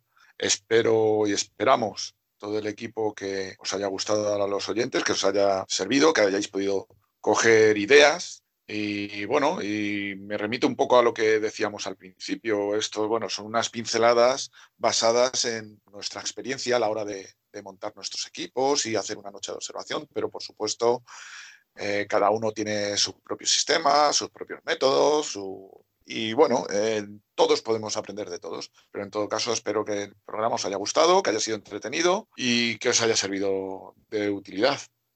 En fin, es la hora de despedirnos hasta el próximo programa, que será dentro de un mes, como viene siendo habitual. Ya será el programa número 7. Estaremos los habituales de siempre y llegados aquí nos despedimos. En primer lugar, vamos a despedirnos de Enrique, de nuestro invitado de honor, que ya ha estado aquí por segunda vez, ya eres todo un veterano. Bueno, muy buenas noches, muchas gracias por, acogerme aquí y nada, repetiremos algún día cuando me dejéis. Un saludo, muchas gracias. Y nosotros encantados. Hasta luego, Enrique. Bien, Marcos. Pues nada, hasta, hasta el próximo podcast y encantado también de compartir estos ratillos de, de buena astronomía con vosotros.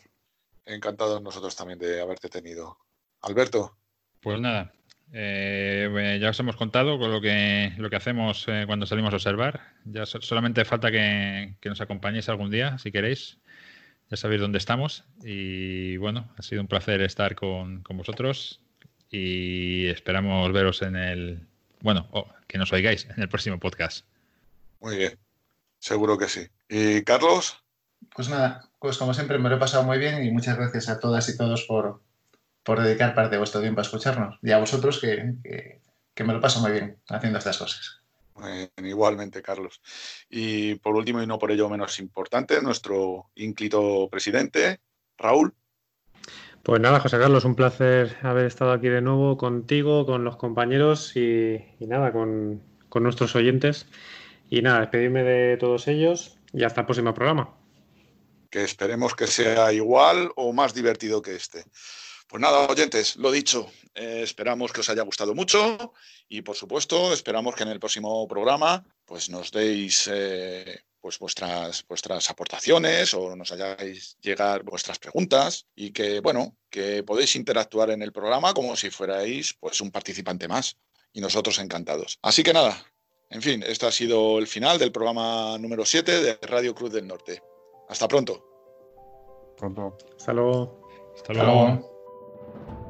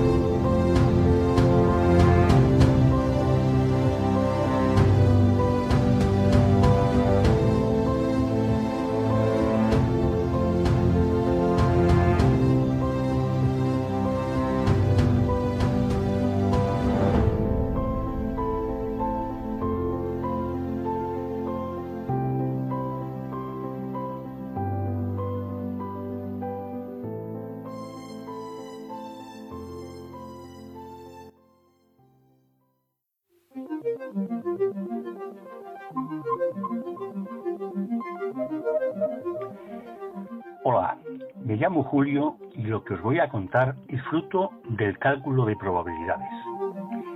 Si un día, cuando estéis mirando por el ocular del telescopio, de repente veis un ovni, sí, un ovni, tener mucho, mucho cuidado. No se os ocurra hacer ningún movimiento brusco. No vaya a ser que os caigáis de la cama.